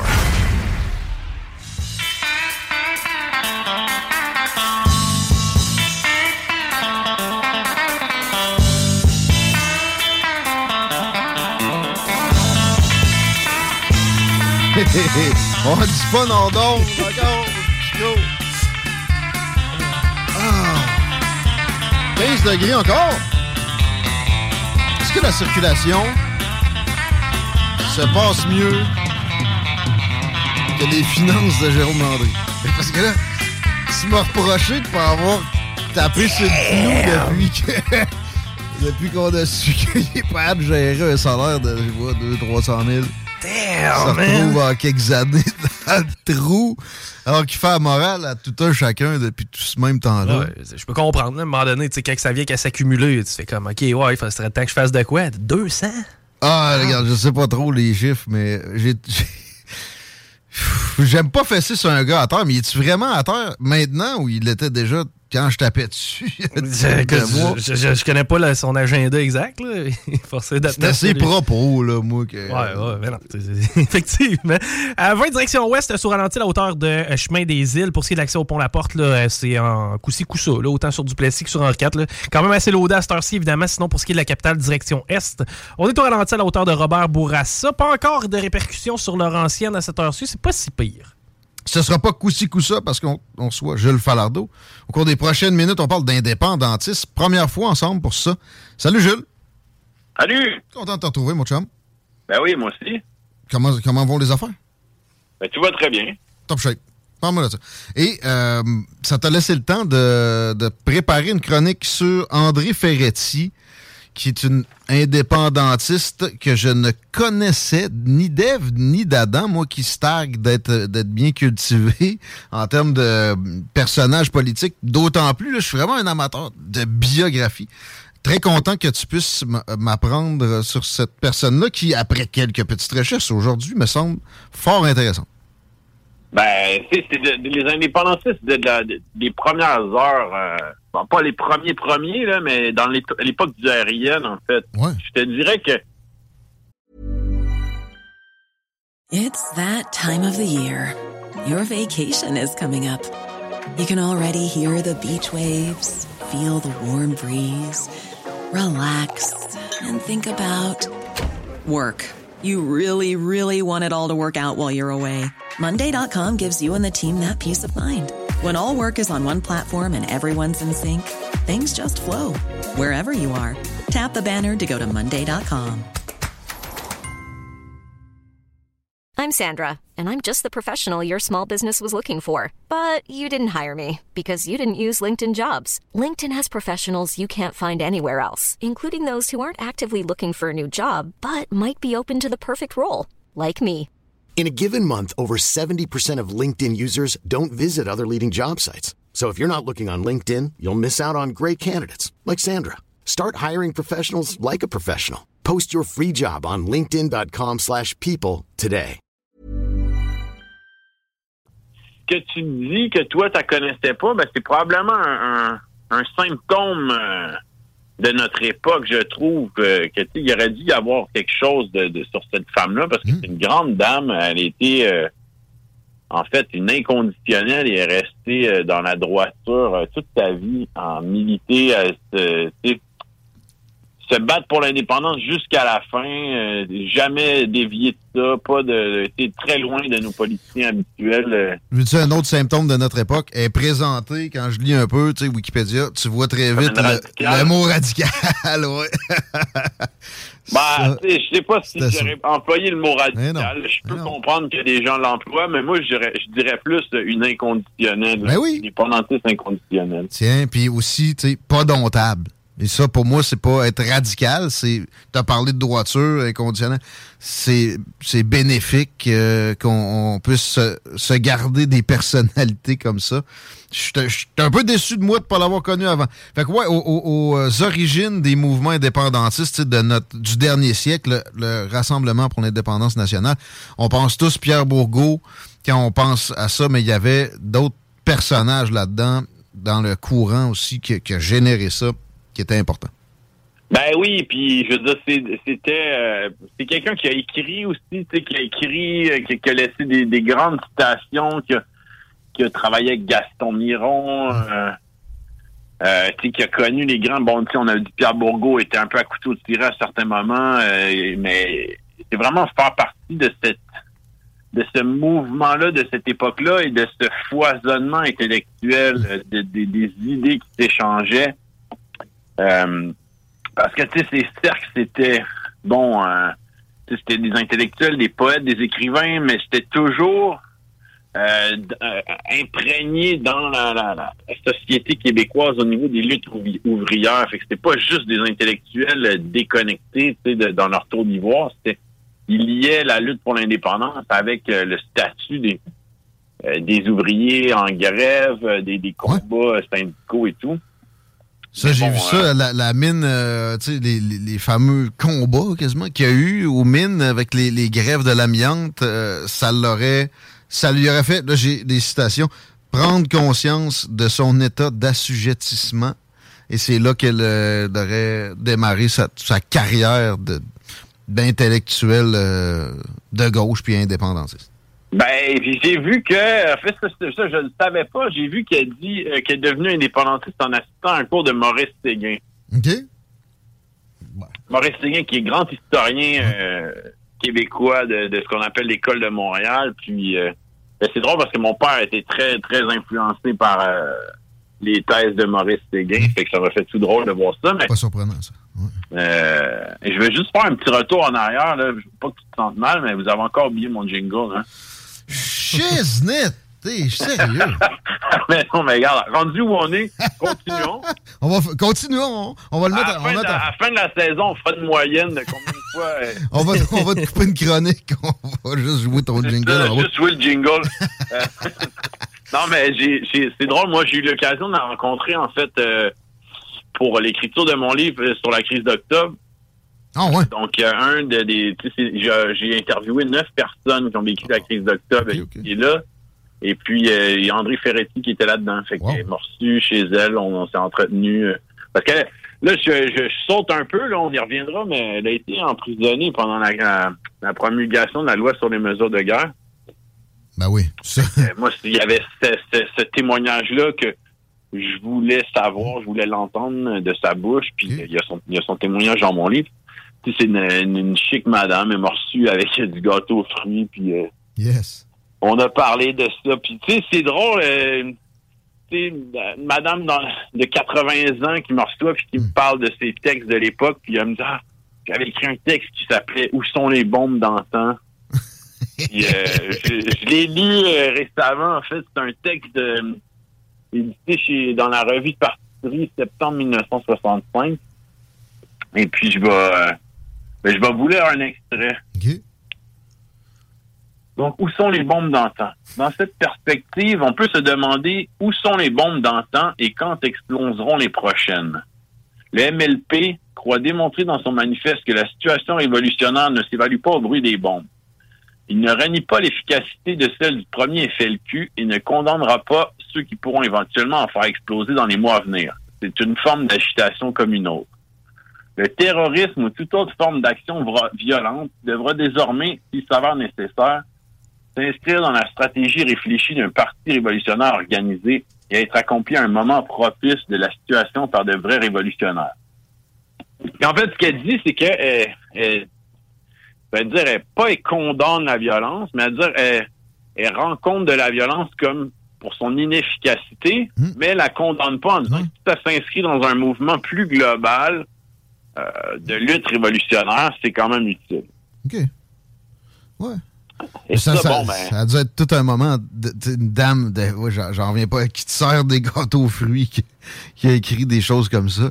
Ben oui, mais c'est ça, ben bon, c'est aussi quand on se plonge euh, dans la littérature de l'époque, euh, pas seulement au Québec, mais ce par quoi était influencé le mouvement indépendantiste à ce moment-là, mais c'est les écrits de la décolonisation, c'est Fanon, c'est Albert Memmi, c'est des écrits du Tché, de Castro, mmh. euh, la guerre du Vietnam, l'indépendance de l'Algérie. Mmh, Puis comme elle dit, elle dit, le Québec a jamais été isolé. Je veux dire, le Québec était euh, dans ces courants de pensée-là, échangeait, puis il y a même euh, une réunion qui, qui, qui, participe à la conférence du mouvement pour la paix. Et là, c'était en 68 une, une, grande rencontre, une espèce de colloque, de réunion où il y avait des gens euh, du Vietnam, de Cuba. Mmh des Black Panthers, il y avait même Salvador Allende. Puis, euh, Ferretti, c'est toujours de ces, de ces rencontres-là. André bon. Ferretti, elle a aidé à mettre sur pied, ben, en fait, elle a création du comité de soutien Vallière-Gagnon, donc pour les deux felkistes des vagues euh, FLQ des années 66, pour aider à payer leur caution, donc qui avaient été emprisonnés aux États-Unis, grève de la faim. Elle a mis ça sur pied, puis euh, en fait, c'est un peu selon euh, le selon l'auteur Louis Fournier. Je sais pas si tu as déjà lu sans doute le livre euh, FLQ, Histoire d'un mouvement clandestin. Non. Ben là, pas eu cette chance ça, tu mettras ça à ta liste. Moi, la liste est grande, mais oui. Okay. ah ouais, mais là, il faut le mettre en haut, ça. OK, OK. Je, Louis Fournier, en fait, il a écrit le livre le, plus complet. Euh, je dirais que c'est une encyclopédie sur l'histoire du FLQ. C'est vraiment... Puis il, y en est à sa troisième édition qui a, été réédité pour le, 50e de, la crise d'octobre. Donc, c'est toute l'histoire du FLQ mise en contexte, contexte d'époque, contexte international. Euh, Mais ça me fera pas tort parce que, tu sais, moi, contrairement à toi, les sympathies pour le FLQ sont pas très fortes. Mais puis je suis conscient du contexte. Puis tu faisais bien de mentionner, exemple, Salvatore Allende, qui euh, allait faire ce qu'il y avait à faire pour le Chili, c'est-à-dire nationaliser quelques industries cibles, comme on a fait au Québec, René Lévesque avec l'électricité, du parallèle, puis qui s'est fait tasser par les Américains. Le colonialisme anglais, c'était pas, c'était violent. C'était pas des blagues. Puis de répondre à ça par des bombes, est-ce que c'était utile? Je sais pas, mais est-ce que ça, la justification ultimement pouvait se, faire? Peut-être. Là. En ben, même temps... moi, mon point, là, c'est quand j'ai écrit ce livre-là sur la crise d'octobre, je reviendrai au livre de Louis Fournier, mais c'est hmm. c'était de dire le but, c'est pas de condamner, de pas condamner, hmm. d'approuver la violence, mais c'est de comprendre. Exact. Premièrement. C'est quelque chose. Ben, j'imagine que tu as vu sûrement le film Les Roses. Ouais, euh, lointain, là. Puis je suis pas sûr que je l'ai écouté au complet, mais euh, absolument. Ben, bref, Paul Rose, c'est une des, une des affaires qu'il expliquait. Il disait tant qu'on peut prendre la rue puis s'exprimer, hmm. ben ça va. Hmm. Mais à partir du moment où le drapeau vote un règlement anti-manifestation, tu dis bon, mais c'est le, la, on dit toujours ouais, c'est la démocratie, c'est la démocratie, mais tu sais, finalement, euh, personne ne peut se faire élire, il y a personne qui peut aller dans la rue, ben à un moment donné euh, il restait pas beaucoup de, solutions. Bref, on vient à André Ferretti. Donc, tu sais, je, elle n'était pas, non plus elle-même à poser des bombes. Elle, a flirté avec l'idée. C'est quelque chose qui, est mouvant, toujours ça, quand tu as, un, truc comme ça à analyser. Euh, flirter avec l'idée que c'était justifiable, au final. Mais, on ne peut pas résumer la personne à ça. Plutôt, je te dirais, dans les, euh, dans les réseaux de soutien, c'est-à-dire, euh, tu sais, justement, faire libérer, euh, mmh. payer les cautions de, de, de Felkis emprisonné, puis euh, est-ce qu'elle voulait plus faire, c'est au niveau de l'agitation, de la propagande.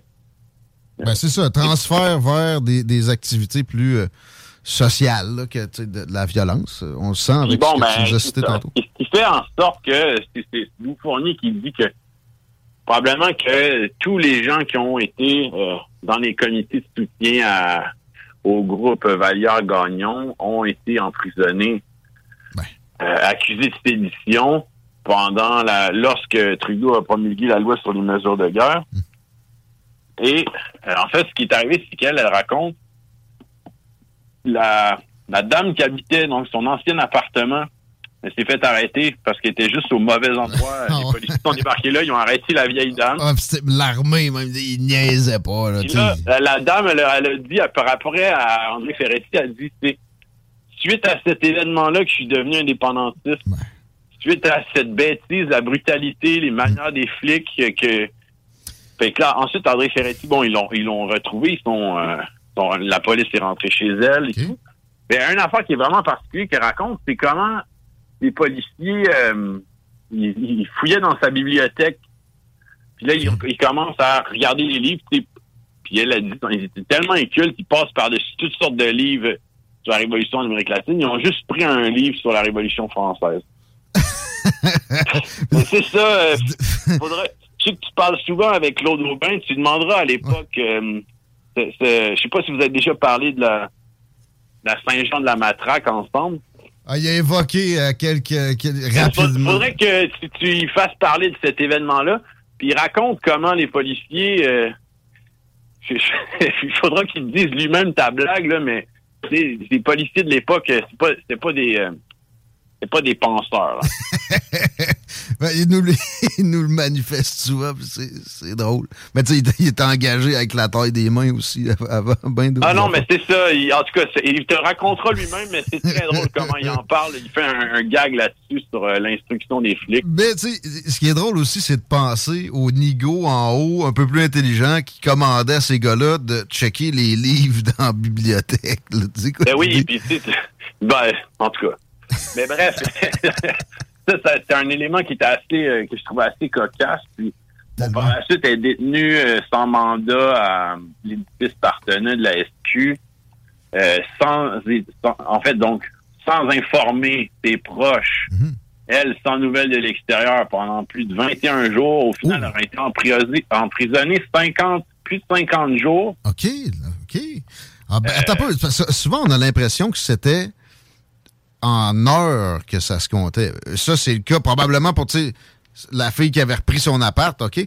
Mais là, il y, a quand même un noyau dont elle a fait partie qui ont été. Euh, Mais tu sais, je veux dire, on, oublie pas qu'ils ont arrêté. Il y, a plus de 500 personnes qui ont été arrêtées, accusées de, trucs. Mm. ça, a tout tombé, là. Là-dedans, il y a des gens, Gaston Miron, il y a Pauline Julien. C'est vrai, Pauline Et donc, eux autres, étaient, les femmes étaient détenues, appartenaient. OK. Puis elle raconte que son mari était bien inquiet. Il venait apporter des fleurs à tous les jours. Ils n'ont jamais pu dire s'il était là. Puis euh, en fait, ça lui a causé un, un traumatisme, pas à elle. En fait, elle a dit, tu sais, c'est pas euh, moi ce que j'ai vécu, les, interrogatoires et tout. Je, je, elle se trouvait chanceuse de pas se rappeler des noms de personnes, mais je pense pas qu'elle était quelqu'un qui a été terrorisé. Euh, mais ça a causé son divorce parce qu'après, quand elle a été libérée, c'est son mari qui disait quand elle sortait euh, où tu vas, euh, à quelle heure tu vas rentrer. Puis elle a dit, moi, j'étais toujours j'étais toujours libre toute ma vie. Puis là, ben, j'ai compris son traumatisme. À un moment donné, je pouvais plus assumer ça. Tu sais. Wow. Fait que c'est ça, finalement. Mais tu vois, c'est ça même pendant les 21 premiers jours, avant même qu'elle puisse parler à un avocat, là ça, ça, tu vois, je, je pensais pas que ça a été. Le déploiement, j'avais dans la tête que c'est. Ça fait longtemps que je me suis pas repenché là-dessus. J'ai eu des épisodes beaucoup plus jeunes sur la, crise d'octobre d'intérêt. Je vais être dû pour un autre. J'avais l'impression que ce qui avait de plus euh, euh, le, liberté fondamentale brimée, c'était le déploiement, puis que ça avait vraiment été de courte durée. OK, non, c'est ça. Ils ont pas d'avocat pendant. L'ABS corpus levé si longtemps. Et puis euh, ça, c'est, tu sais, je veux dire, Gaston Miron avait vécu ça, Pauline Julien, là, je, l'ai dit, mais euh, c'était toute une... Euh, il y, a une opération psychologique de Pierre-Éliott Trudeau là-dedans. Mm-hmm. C'était de frapper sur, de créer un traumatisme chez les Québécois dans le mouvement indépendantiste. Puis ça, c'était des deux, deux intellectuels dans mon livre qui en parlent, qui analysent ça, c'est Igor Cloutier et Guy Boutier, tu sais il y a des éléments que moi, j'avais jamais entendus. Euh, il disait, par exemple, il faisait voler des hélicoptères sans arrêt au-dessus de la ville pour créer l'impression qu'il déplaçait des troupes, il déplaçait...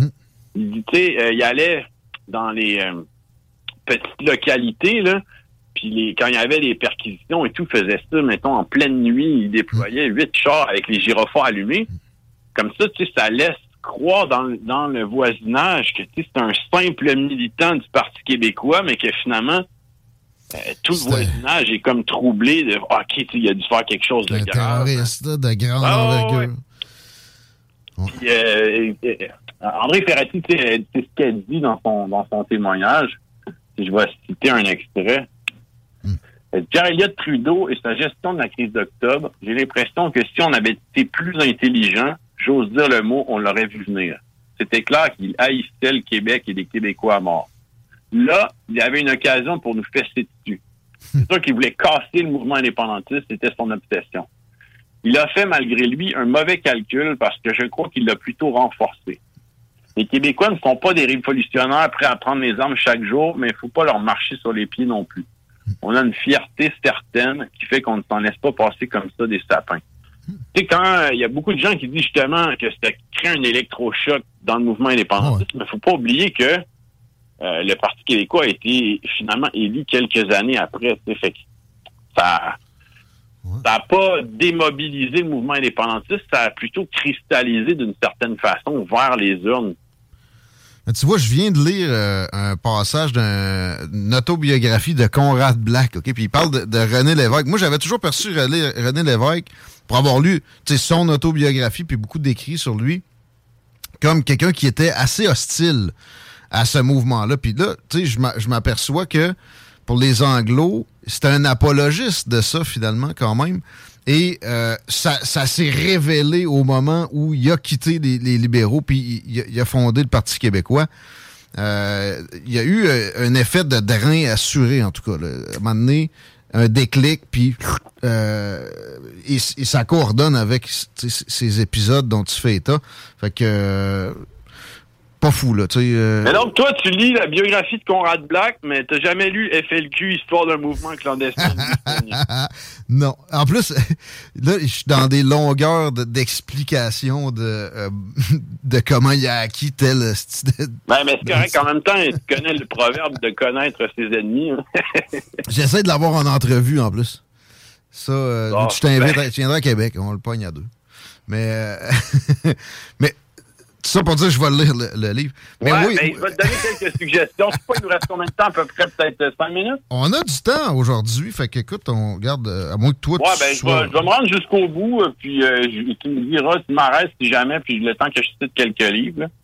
Oui, Mais ben bref. André Ferretti, euh, tu sais, elle a quand même été, critique des partis indépendantistes. euh, euh, justement, le mouvement Souveraineté Association, euh, PQ à certains moments, mais elle est toujours, en fait, guidée par euh, l'optique de l'indépendance du Québec seulement. Fait que, quand elle a cru que c'était le bon moment de militer là ou là... Pragmatisme. C'est ça. Elle a été au PQ. Donc, elle a- contrairement à d'autres euh, qui sont, euh, si je peux dire, je, je parle de Charles Gagnon, mettons, qui ont appelé à voter non en 80.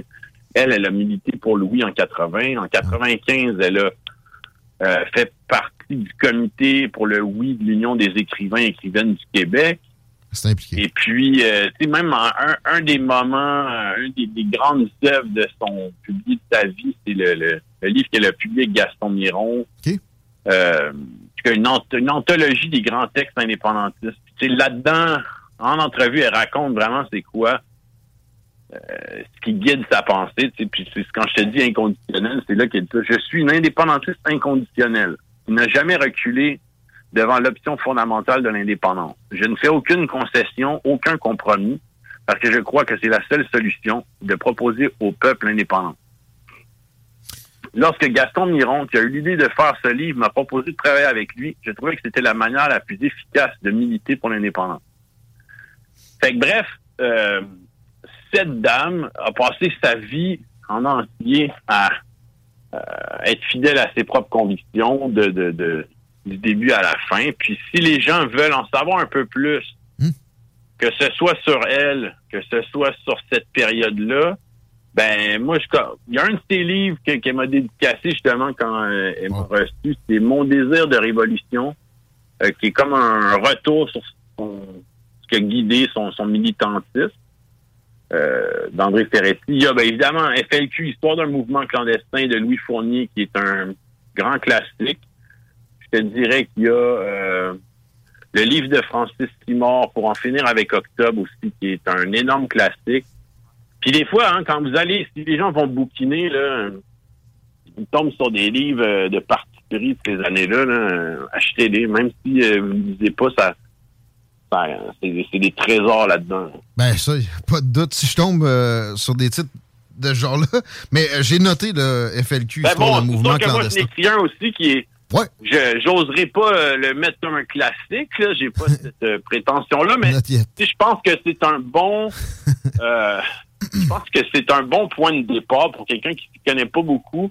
Il peut plonger, puis à travers ça, il va avoir des références, il va avoir d'autres d'autres ouvrages, de- des penseurs qui ont réfléchi à ça. Fait que tu sais, le, le 50e anniversaire de la crise d'octobre était une occasion pour moi de revisiter ça, puis de parler de personnages comme André Ferretti, euh, comme Reggie Chartrand, des personnages que euh, l'histoire officielle du Québec parle pas beaucoup. Ben, oublie, là. Tu sais, c'est- très. euh, de Ah, puis côté. il y a là. le film Les Roses de, de Félix Rose pour les gens. Écoute, c'était un gros, euh, gros succès populaire au Québec, ce film. C'est jamais un documentaire euh, se rend dans les, les cinq films les plus vus au, au cinéma. là. C'est ça, c'est un.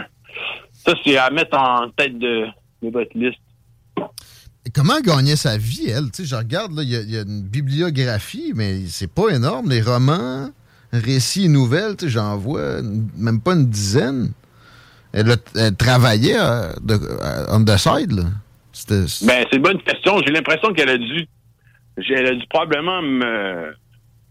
Je pense qu'elle a travaillé pour euh, la CSN. Je suis pas sûr. Je vais pas dire une connerie. là. ça serait logique, là, aussi. Mais euh, je pense que marier son, euh, son militantiste, elle a certainement eu des postes. Je pense qu'à un moment donné, elle était vice-présidente aérienne. Je sais pas si ça payait ses factures, mais euh, j'ai l'impression que ça, plus son boulot d'écrivaine, plus elle a dû travailler pour les centrales syndicales. Mais c'est une bonne question. Faudrait Je vois le genre. à Louis Fournier.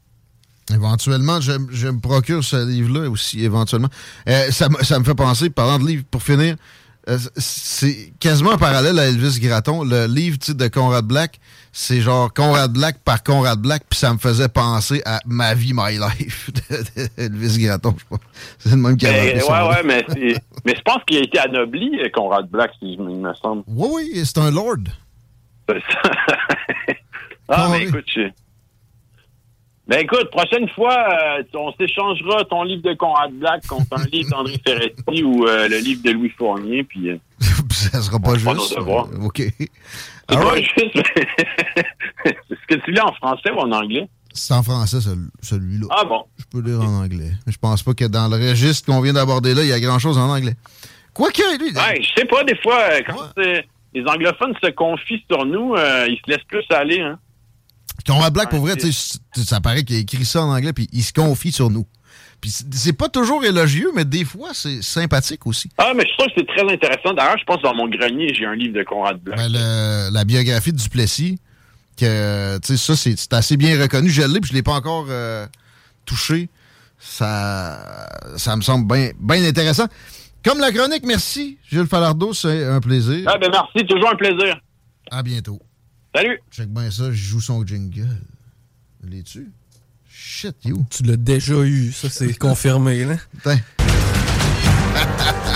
Ok, je regarde 15 secondes de cette merde financée par le département de l'État américain. Je poserais la question aux Libyens ou aux Irakiens. Tu vas, tu vas le, sa- le saisir à quel point c'est une ordure. Là. À 95%, c'est la crise de marde. C'est assez fini. Dans le fond, on vient de faire une chronique euh, Plus on est de fou, plus on lit. Ça, c'était Ouais, ouais, c'est ça, c'était quand même- Non, mais pour vrai, c'est, on, on parlait du décès d'une dame, André Ferretti, qui euh, est survenue il y a- il y, a peu de temps et qui euh, génère ça. La, la jasette avec Jules Falardeau. Ben oui, vous avez compris que c'est Falardeau comme euh, un pamphlétaire et, et le- la pomme n'est pas tombée trop loin de l'arbre. Puis c'est, intéressant à plein. Et, mais, mais aussi, c'est dans sa propre dans ses propres capacités. là. ça n'a pas de lien avec euh, la, la filiation. C'est intéressant en soi. Les commentaires sont bienvenus. J'en ai vu quelques-uns. On va lire, pas de doute. euh, puis euh, on transmet quand on, on considère que c'est pertinent. 903-5969. Chico? Yes. Pierre Poilievre? Pierre Po- oui. A dévoilé son cabinet fantôme. Ouh! Puis il a nommé. il a nommé. J'essaie de l'avoir, mon, mon chumé autour de lui. Il me répond pas ces temps-ci. Peut-être bien qu'il est en vacances. Ça a été une dure campagne. Il a nommé Jacques Gourde. Tu sais, là, ici, l'au- l'Aubinière. Ouais, je sais. je- C'est pas lui que je vois son bureau à chaque fois que je m'en vais à Saint-Étienne? Oui. Oui, hein? Euh, à l'éthique, porte-parole en matière d'éthique. Eh bien. C'est parce qu'il l'a comme appuyé. Mais tu sais, au pire. Mais à l'instant, on voit Gérard Deltel à TV. Je pense que j'aime mieux Jacques Gourde, pareil. En tout cas. T'allais dire quoi, man? Je l'ai déjà croisé dans un PFK, Gérard Deltel, sympathique, Varibari. Je sors, je sors en main quelques fois. Je suis sympathique, oui. Je- je- écoute, j'ai trouvé une porn news. En fait, une porn news. J'ai euh, comme trouvé une boîte de Pandore que je vais devoir creuser. Monsieur le directeur de la porno, on vous écoute. Parce que euh, il y a un dossier qui me rend extrêmement mal à l'aise depuis plusieurs semaines. Je vous en parle. Les fameux TikTok des euh, dames qui ont, en fait, qui prétendent avoir plus de 18 ans, mais se comportent comme Ah, des gamines non. de 12.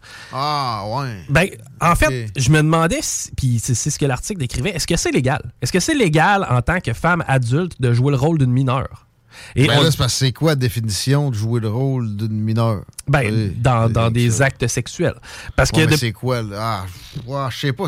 Moi, des affaires de, de pédophilie de même, j'aime mieux pas traiter ça. Ben, en fait, c'est dégueulasse, mais malheureusement, oui, ce serait légal. Par contre, si tu veux avoir foi en l'humanité, euh, ouais, sache que euh, il, est il illégal de générer de la pornographie juvénile à base d'IA, d'intelligence artificielle.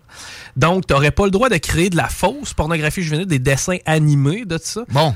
C'est au moins, ça, ça c'est le positif. Parce que, imagine-toi donc qu'il n'y a pas de notion de consentement dans l'intelligence artificielle. Mhm. Par contre, pour ce qui est d'une femme adulte qui accepterait de jouer le rôle, là, oui, il y a un- consentement qui est donné. Ouais. Puis là, le rôle, tu sais, je veux dire, j'en ai vu des. euh, quand j'avais 18-19 ans, je n'ai fréquenté des filles qui étaient sassies, tu sais, sa coupou, l'attitude. Moi, je sais pas trop de quoi tu parles exactement, mais Ben, tu sais, les fameuses histoires là, de genre euh, My Stepfather, euh, Do Something With Me, tu sais, les fameux titres un peu Ouais. à, style incestueux, tu sais, tu Ben, comprends. tu veux, stepfather, non? Ben, mais tu sais, tu comprends que c'est une femme qui est dans la Ouais. vingtaine, mais qui, ben, en tout cas, joue le rôle d'une femme en bas de ça. Mais c'est- ça, moi, tout ce qui est l'inceste, non. Moi, non, ça m'a jamais Mais vraiment. c'est jamais de la vraie. Non, je, je comprends que c'est pas de la vraie, mais Non, je mais je comprends parle pas. même pas dans le, dans le scénario. Ah, le ouais. titre est, est comme ça. Ben, en tout cas, moi, de ce que j'ai entendu dire. Mais je comprends pas pourquoi on crée ce genre de titre-là. Moi non plus. Ça, moi, euh, mais souvent, sexy girl Ouais. have uh, sex with Ouais. a guy, ça fait en masse. T'as pas besoin de préciser son rang social. On pourrait faire des meilleurs scénarios à plein. Ben, Ça, mais hein, ça n'a pas de bon sens, hein, ils sont mauvais, les scénarios de films Tout le porno. temps, même affaire. Ben, tout le temps, le Ou, gars vient réparer de quoi. Il y a- mais- il y, a- il y a 30 variations, mais tu sais, il pourrait en avoir 300. là. Imagine un bon film porno.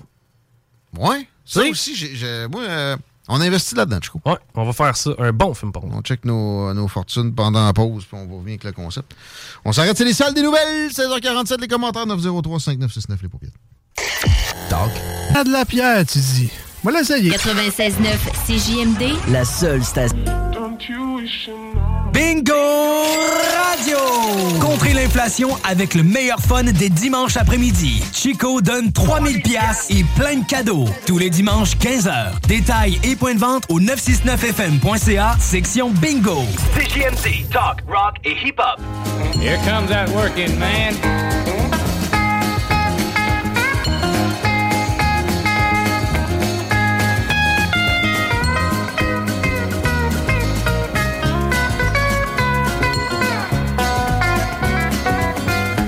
Hey, working man! Tu travaillais sur la circulation un peu pendant la pause entre deux disages de mars. On dit de la merde.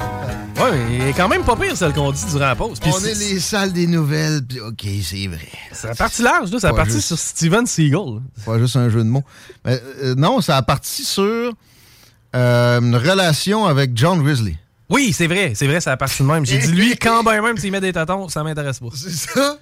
Pourquoi j'y ai- pas posé de se faire poser des seins? moi? Ah, tu, parles que, tu parlais que tu cherchais un chirurgien qui fait des chirurgies de parties génitales. Comment faire une pêche avec une saucisse? Ouais. Est-ce qu'il fait ça à des enfants? Eh, je, sais, je sais pas. Je sais pas, honnêtement. Puis même, en fait, d'emblée, moi, je t'ai dit, ben voyons, non, ça n'a pas de bon sens. Moi, tu vois, au début, je pensais que ça arrivait jamais, ça.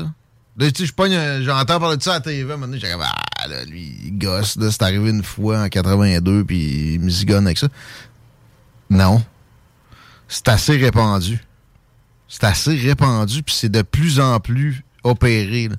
Tu sais, 13 ans, ton enfant, c'est irréversible, là. Ben non, je sais que c'est réversible, mais c'est- c'est- J'en reviens pas de ça. c'est beaucoup plus simple. Finalement, j'étais un vieux conservateur moral, là, au pire, là. OK, C'est- bien plus simple de monopoliser le, service, le système de santé pour y fabriquer un pénis au lieu que de dire que c'est peut-être simplement un moment de sa vie où il se questionne.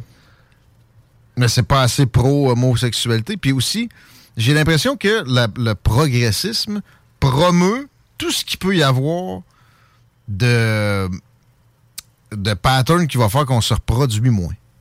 C'est d'une haine de soi de type... euh, tu sais, gars qui se donne des coups de fouette dans...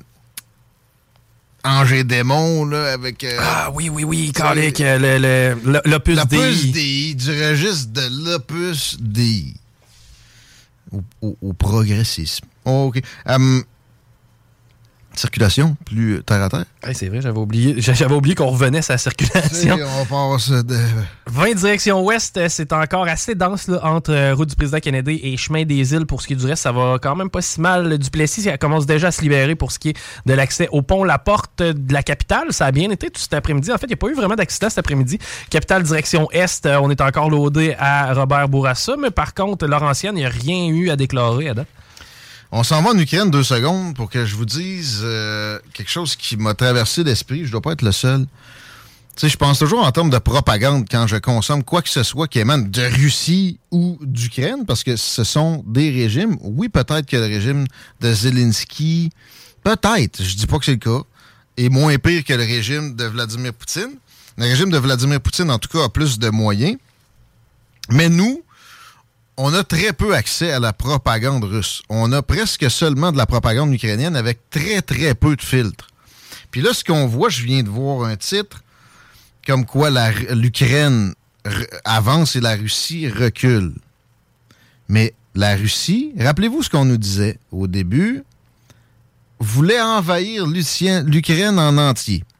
Moi, je me retournais, je regardais ce qui se disait. C'est facile souvent de trouver des traductions françaises ou anglaises encore plus de propos de, Vladimir Poutine. Puis il n'arrêtait pas de dire que c'était une opération spéciale avec, dans la géographie, une, limitation bien définie, laissant entre, entrevoir que les missiles sur Kiev, exemple, n'étaient que des diversions et des, des, attaques pour faire en sorte que l'acquisition des zones visées soit facilitée.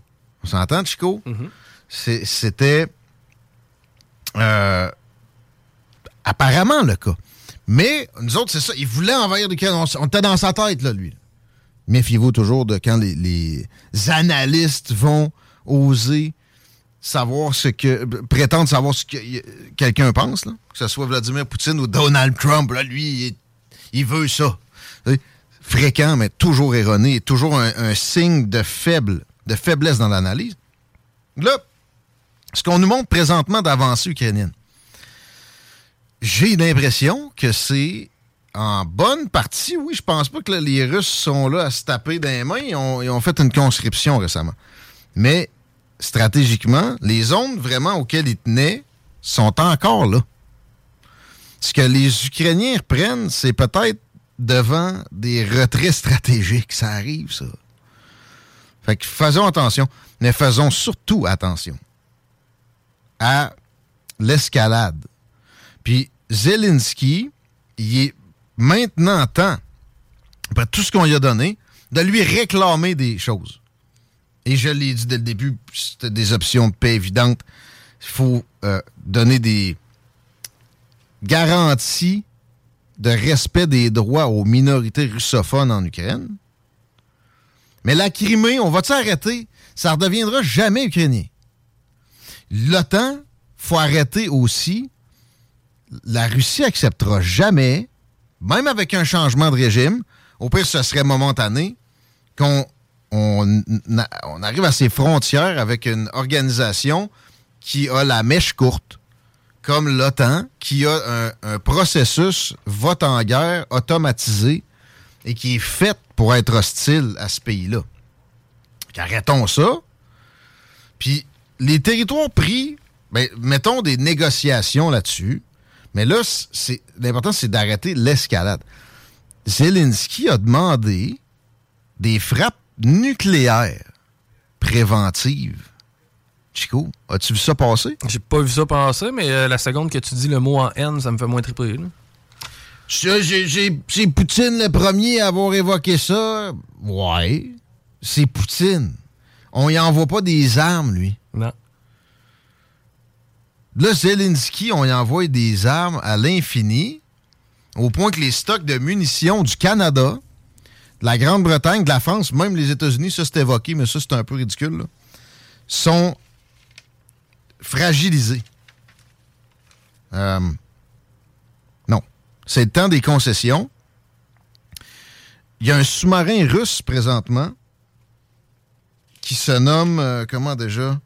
Le Belgorod. OK? Il y a le Doomsday System dedans. C'est le sous-marin de l'Apocalypse. Il est parti de ses amours. Il se promène. On sait à peu près il est où. Il serait en Arctique présentement. Le truc est capable de pitcher une ogive nucléaire dans la mer qui cause un raz de marée un tsunami capable de rayer de la carte ou presque des villes de l'ampleur de Miami ou de New York. OK? C'est pas des, paroles en l'air quand Poutine dit ôtez-vous de là. Bon. Est-ce qu'on doit se plier devant ça? Non. Mais on peut négocier. On va pas rentrer à Moscou. Come on! Puis, quand je vous dis que c'est sérieux, Joe Biden vient d'acheter pour 300 millions de N-plate. Qu'est-ce que c'est ça? Ça sonne armement, mais non, c'est un médicament qui est conçu pour contrer les effets de radiation. OK? Pourquoi, là? Pourquoi? Ben, parce que ça brasse.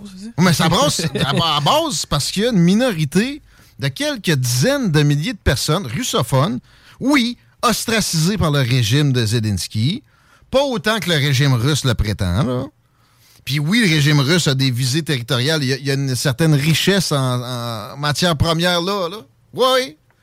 Puis c'est une bonne déviation de ses propres turpitudes à ce régime russe-là qui a porté l'attention du peuple vers ça, etc. Il y a des motivations inavouables des deux bords.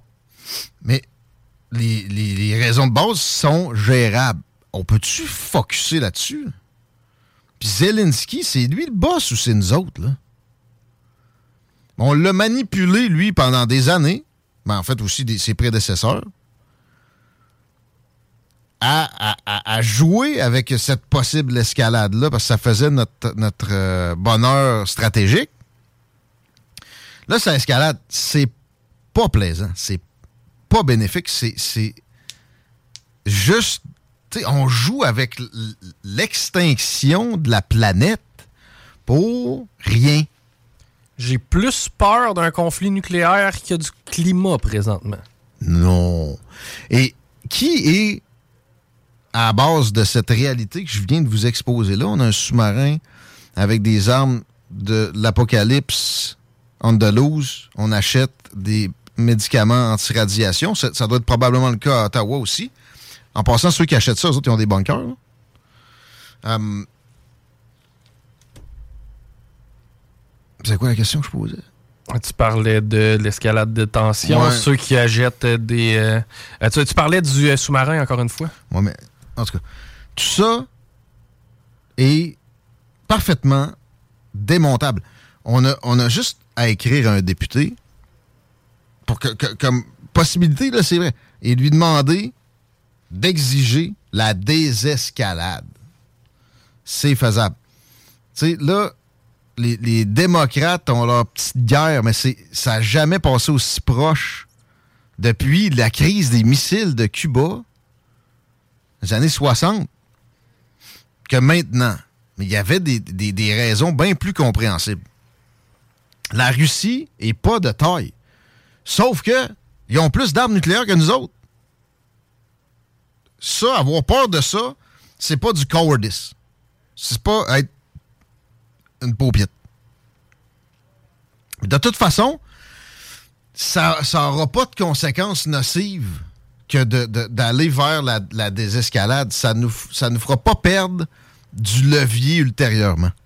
Qu'est-ce que, qu'est-ce que, selon toi, dirait un gouvernement mondial par rapport à ce conflit-là? Euh, je pense qu'avec un gouvernement mondial, ça pourrait pas se produire. Puis il n'y aurait, pas de question. Euh, là, je vais me faire traiter de mondialiste. Ceux qui sont dans ces registres-là, de toute façon, je, vais me faire traiter de, quelque chose à un moment donné, anyway. Pédosataniste. entre autres, c'est déjà arrivé. Euh, ça aurait empêché ça. Ça aurait énormément d'autres problèmes. Je, veux le moins de gouvernement possible. Sauf que ça reste, sinon, les relations internationales seront une jungle. Et ils vont, vont faire en sorte qu'on joue tout le temps avec cette possibilité-là d'apocalypse, de, de, doomsday, avec des, des, cochonneries. Il n'y a rien de pire. Pensez juste, là, mettons, oh, ça n'arrivera pas au Québec. Ah ouais. S'il y a une bombe qui pète à New York, là, mes enfants ont toutes les chances de pogner des cancers. Tchernobyl a donné des cancers à des gens au Québec, c'est prouvé, ça. Oui. Bon, oui, le nuage s'est promené. Exact. Là, une, vraie bombe nucléaire? Du sous-marin Belgorod, là, en Amérique, tout le monde est hypothéqué. Et pourquoi une nation est capable de d'avoir les équipements pour anéantir la planète? Un jour, il va falloir réguler ça. Il y a eu des tentatives minables.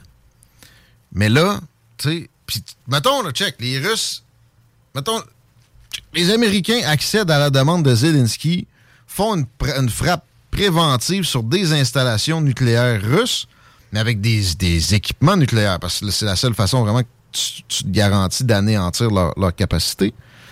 Les Russes, ont- d'autres installations qu'on n'a pas vues. Ils, envoient une bombe à New York. Là, on annihile presque tout ce qui est populé en Russie. Les Chinois font quoi? Ben, les autres, ils embarquent dans le party. là.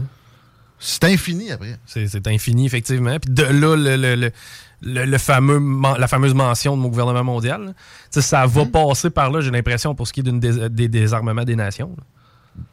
Il n'y a aucun autre, aucune autre avenue. Il n'y en a pas. Ah ouais, ouais, il y a des traités bilatéraux. ouais, ouais. Il y a une réduction du nombre d'ogives. Mais ça reste là, c'est des milliers qui sont dans, euh, dans un silo. Des milliers. Ça en prend pas tant que ça pour que la planète soit morte. là. Encore une fois, je, je- je le- je redis. Est-ce que la civilisation va, va survivre assez longtemps pour, mettons, pour épuiser toutes ses ressources? Il y a un peu de ça. Là. Ben là, t'as quelque chose. Puis tu sais, on fait passer pour des extrémistes des gens qui demandent la paix. Ça me fait penser à pour euh, notre salvation, euh, faisons de la ségrégation.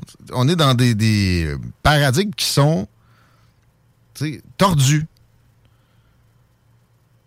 Elon Musk, c'est pas Jésus non plus. Pas plus que Volodymyr Zelensky. Mais il a fait une proposition de paix récemment avec un sondage. Il a été traité comme si c'était le pire des parias, un résidu de crachat d'hépatique. là. Puis, euh, il s'est fait mettre sur la liste des gens à tuer par l'Ukraine. Elon Musk? Ouais. Puis il y a une liste des gens à tuer Ouais. selon l'Ukraine? Ben, tu sais. C'est pas vraiment nous autres, là. pas vraiment nous autres non plus qui a fait péter le pont en Crimée. Ça, tu sais, ça, c'est une bonne guerre. As, at war as at war. Mais, euh, il a coupé Starlink, c'est pour ça. OK, il était obligé de fournir de l'Internet à un régime en particulier qu'on a choisi? Tu sais, je- parlais de Salvatore Allende tantôt, au Chili. Les Américains ont prouvé, mais éminemment, incomparablement plus souvent que les Russes, que c'est des salauds, impérialistes au, au plus bas degré.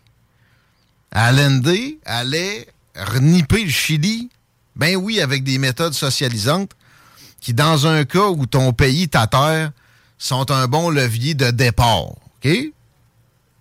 Ah ouais, les intérêts, américains amenaient des infrastructures. Ben oui, ben oui, exploitaient le peuple comme si c'était des animaux pareils. OK? Que lui, il décidait de prendre ça en main. Qu'est-ce qu'ils ont fait?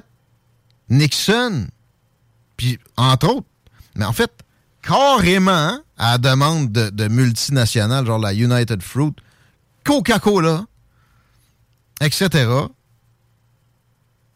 a fait tuer de ses euh, partisans et, a arrangé un coup d'État qui a amené Pinochet. Lui, il a tué des milliers de personnes. Il en a torturé des dizaines de milliers d'autres. C'est quoi la différence avec Vladimir Poutine? Il y avait eu un intermède. Depuis Bush fils, il n'y avait pas eu de colonialisme comme ça. Avec Biden, c'est comme si les Cheney avaient retrouvé, ben c'est le cas, avaient retrouvé une place à la table. On fonctionne en fonction des, besoins, davantage du complexe militaro-industriel, qui n'est pas une invention de complotiste, qui est une chose absolument réelle puis indispensable à le système de relations internationales.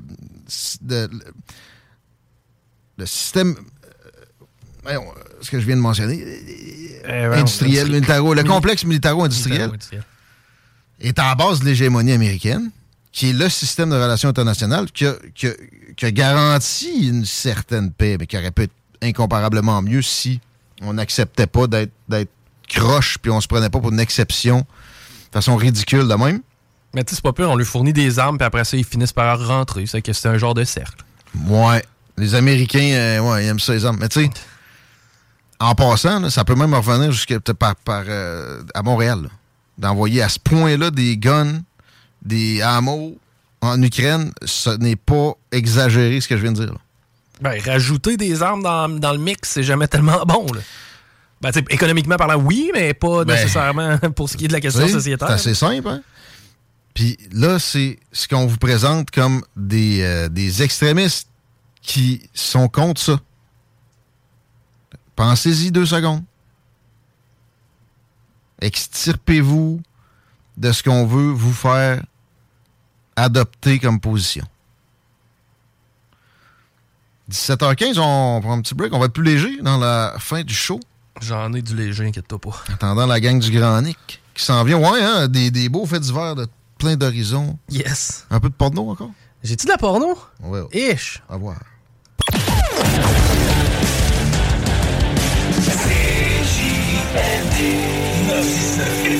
Toutes les plateformes numériques. CJMD 96.9. CJMD 96.9. Tassez-vous les paupières. Le retour à CJMD, c'est les salles des nouvelles.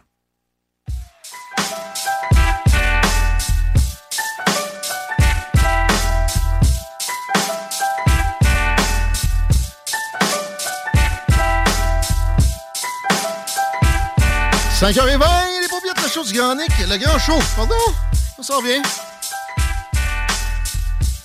Je n'ai plus de grands éditoriaux, de sujets sérieux. On va se détendre. On va écouter Chico, mon chum. Oui, On va parce nous que amener un peu je, ben, je veux vous encourager premièrement à acheter Lévisien. Pour ce faire, cet automne, je choisis mon quartier. Mon quartier de Lévis est heureux de lancer une nouvelle campagne d'achat local bonifié. Ça s'appelle Je choisis mon quartier. Contribuer à maintenir la vitalité des commerces des cinq magnifiques quartiers traditionnels, c'est-à-dire le vieux Lauson, le vieux Lévis, le vieux Saint-Romuald, le vieux Charny. Coudon, manquait-tu d'imagination? Le vieux, le vieux. Et le village Saint-Nicolas. Ouais. C'est très simple. Vous achetez une carte cadeau de 25$ piastres et mon quartier Lévis bonifie ça euh, de 40 et c'est 35 tout d'un coup qui t'apparaît dans les poches. C'est pas assez beau ça. Dépenser pour dépenser dans un commerce local participant. Pour chaque 25 pièces acheter, c'est 35 pièces qui vont être investis dans l'économie de quartier de Lévis.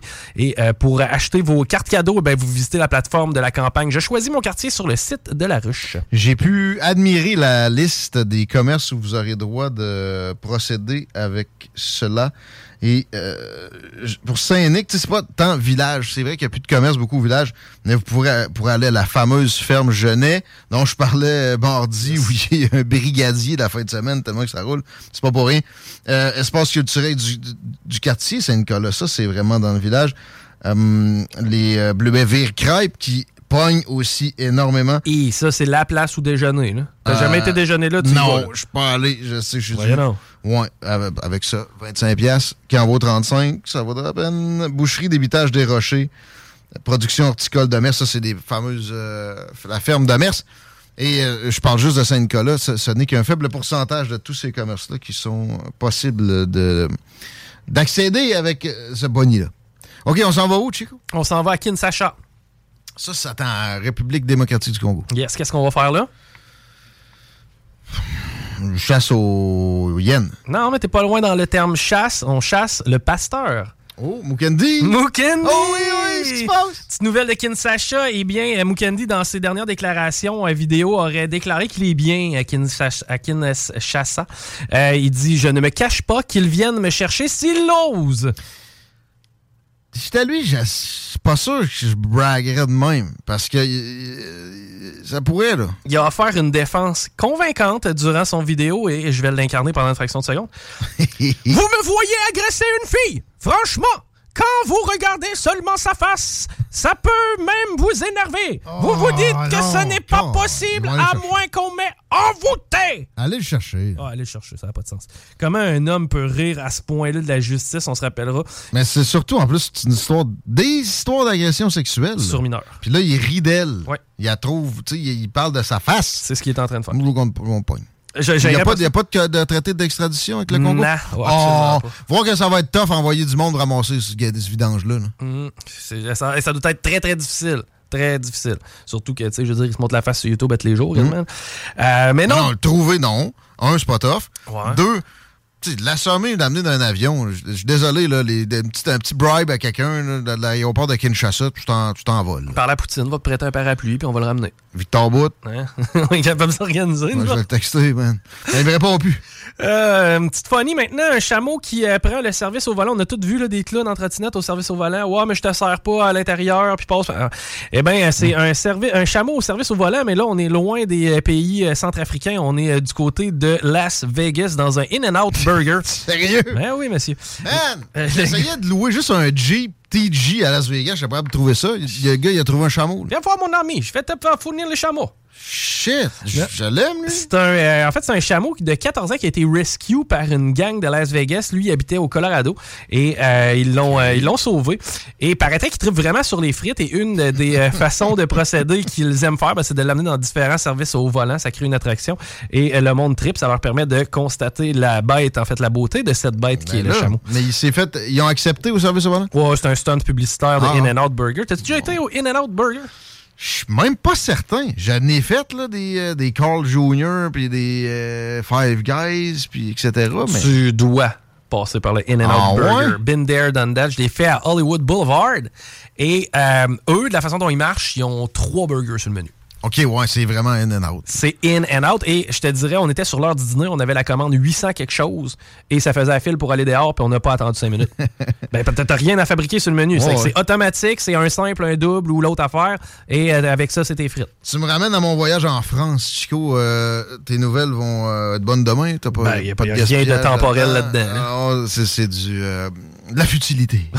Mais- De la futilité ça. intéressante. Oui, avec laquelle on peut faire plein de belles matières. Mais je, je veux, avant de parler plus de mon voyage, saluer la gang de Groupe Voyage Saint-Jean-Chrysostome qui m'ont concocté la patente d'une façon parfaite, pas compliquée, puis qui ont aussi géré mon accompagnement dans les modifications que j'ai voulu faire parce que des décisions que moi j'avais prises, entre autres pour le banc de l'avion, avec pas de frais. Euh, Puis je veux dire, vous pensez vraiment que c'est moins cher bouquer toutes vos affaires tout seul? Ce n'est pas le cas. Et surtout, s'il se passe quelque chose, vous allez avoir les meilleurs conseils, OK? Anne-Marie cherchait pour l'assurance. Elle m'a fait acheter ailleurs que par ses services parce qu'elle m'a dit pour tes spécifications, ça va être mieux telle affaire. Et au final, j'ai fait le calcul. J'y ai pas dit, mais je l'ai fait pareil. Et euh, avec, avec un booking maison versus ce que ça me coûtait avec elle, je pense que ça m'est revenu moins cher. Puis c'est pas parce qu'elle m'a fait un rabais de porte-parole. Ça n'a pas de sens de se priver des services de Club Voyage Saint-Jean-Chrysostome. En plus, c'est le fun. En plus, euh, tu vas passer avec tes papiers que- sur lesquels tu es certain qu'il n'y a pas d'erreur. Tu vas arriver à l'aéroport préparé, pas de doute dans ton esprit. Puis avec, en plus, une autre sécurité supplémentaire, celle de savoir que tu peux appeler Anne-Marie, tu peux la texter, elle va t'aider, elle va t'accompagner. C'est la même chose pour Club Voyage Saint- euh, Saint-Jacques-Chrysostome, mais aussi Montmagny sont ensemble. C'est une méchante belle business. Maintenant, les McDo à Paris, puis les Burger King, Chico. J'ai été confondu, tu seras pas fier de moi. Comment? Par et un et l'autre. Jamais été capable de caler. Ben, j'ai. Pas vrai! Premier jour, j'ai réussi à caler mon McMorning. Ouais. Qui était pas bon. Il n'y avait pas de pétate. Ok. Manger des frites. Deuxième jour, j'ai jamais réussi. Avec la, c'est juste la. T'as- Tu peux pas parler à quelqu'un. Ils sont comme non, allez sur la borne. Ben, puis il me semble que c'est pas si complexe que ça. Là. Ben, j'ai jamais réussi, man. Puis je l'avais fait le jour avant. Ben, là, là, il y avait un Burger King juste à côté. On n'a jamais réussi. Deux beaux Ouais, on t'a- Ouais. Et euh, aussi, autre remarque sur ce voyage, là, que tu sais, je pourrais plus nécessairement aborder la semaine prochaine, ça va être un peu trop euh, nostalgique. L'entrée aux douanes françaises, un peu plus, puis il me donnait un coup de pied dans le cul, puis genre, gros et tout, puis ça, man, le passeport! Je donne ça, il me m'étampe ça, il me redonne ça, il est comme, ah ouais, il a va-t'en. Pas de line-up, rien. C'est le genre de douanier que Paul Mukendi aimerait pogner? Ben ouais, c'est pour ça que je pensais à ça, les douanes. Mais euh, là, j'ai parlé des invalides euh, dans mon highlight, comme dirait un Français. Et j'ai parlé de l'Arc de Triomphe, mais je veux parler des Champs-Élysées. Dans toute ma naïveté, moi, je pensais qu'il y avait un champ. Ben, pas être plate, là, mais moi, je m'imagine dans, dans le Champs-Élysées. c'est rien qu'une rue. Ah? Ah c'est une rue extrêmement large. Qui est Haussmann, qui, a- qui a tout refait la ville avec son, son génie. euh, ça, c'était un gars d'aménagement du territoire. Ça, c'était un urbaniste. Ceux de nos jours, pas en même ligue. Euh, il a fait des rues très larges. Tu sais, il a aussi euh, à peu près généré le standard de hauteur de bâtisse, puis tout ça. Puis, bon, le- la plantation d'arbres, c'est vraiment bien fait. Mais les Champs-Élysées, c'est la rue la plus large que, tu sais, que tu peux pas t'imaginer, que les trottoirs les plus larges possibles. Puis il y a des boutiques de tous acabits, dont une boutique Stranger Things. Oh, ouais. Ouais. Juste ça. Va être, va être bien colon. Hey, mais moi, te le dire, ça a l'air C'est vraiment une rue, les Champs-Élysées. Puis, tu sais, ça a l'air des maquettes de tramway, je te dirais. Il y a les pas de tramway, là. avec des arbres, là. Ouais. Il manque juste un tramway là-dessus. là. Imagine, ils un tramway là. Nous autres, on se privera pas d'une folerie de même. Mais ouais, les Français font ça mieux que nous autres. Le show du Grand Nick aussi, le grand show, va peut-être faire ça mieux que nous autres. C'est bien possible. Un show euh, beaucoup plus progressiste. On les adore et euh, on aime le, le balancier politique. On les écoute dans les prochaines minutes. Les frères barbus s'en viennent après. Puis c'est mercredi, ça veut dire Ars Macabra. Ça va brasser ces ondes. Bonne soirée. À demain, mon Chico. Ciao. Merci. Bye bye. La seule station hip-hop au Québec. Écoute. When you make decisions for your company, you look for the no-brainers. If you have a lot of mailing to do, stamps.com is the ultimate no-brainer. Use the stamps.com mobile app to mail everything you need to keep your business running with up to 89% off USPS and UPS. Make the same no-brainer decision as over 1 million other businesses with stamps.com. Use code PROGRAM for a special offer. That's stamps.com code PROGRAM.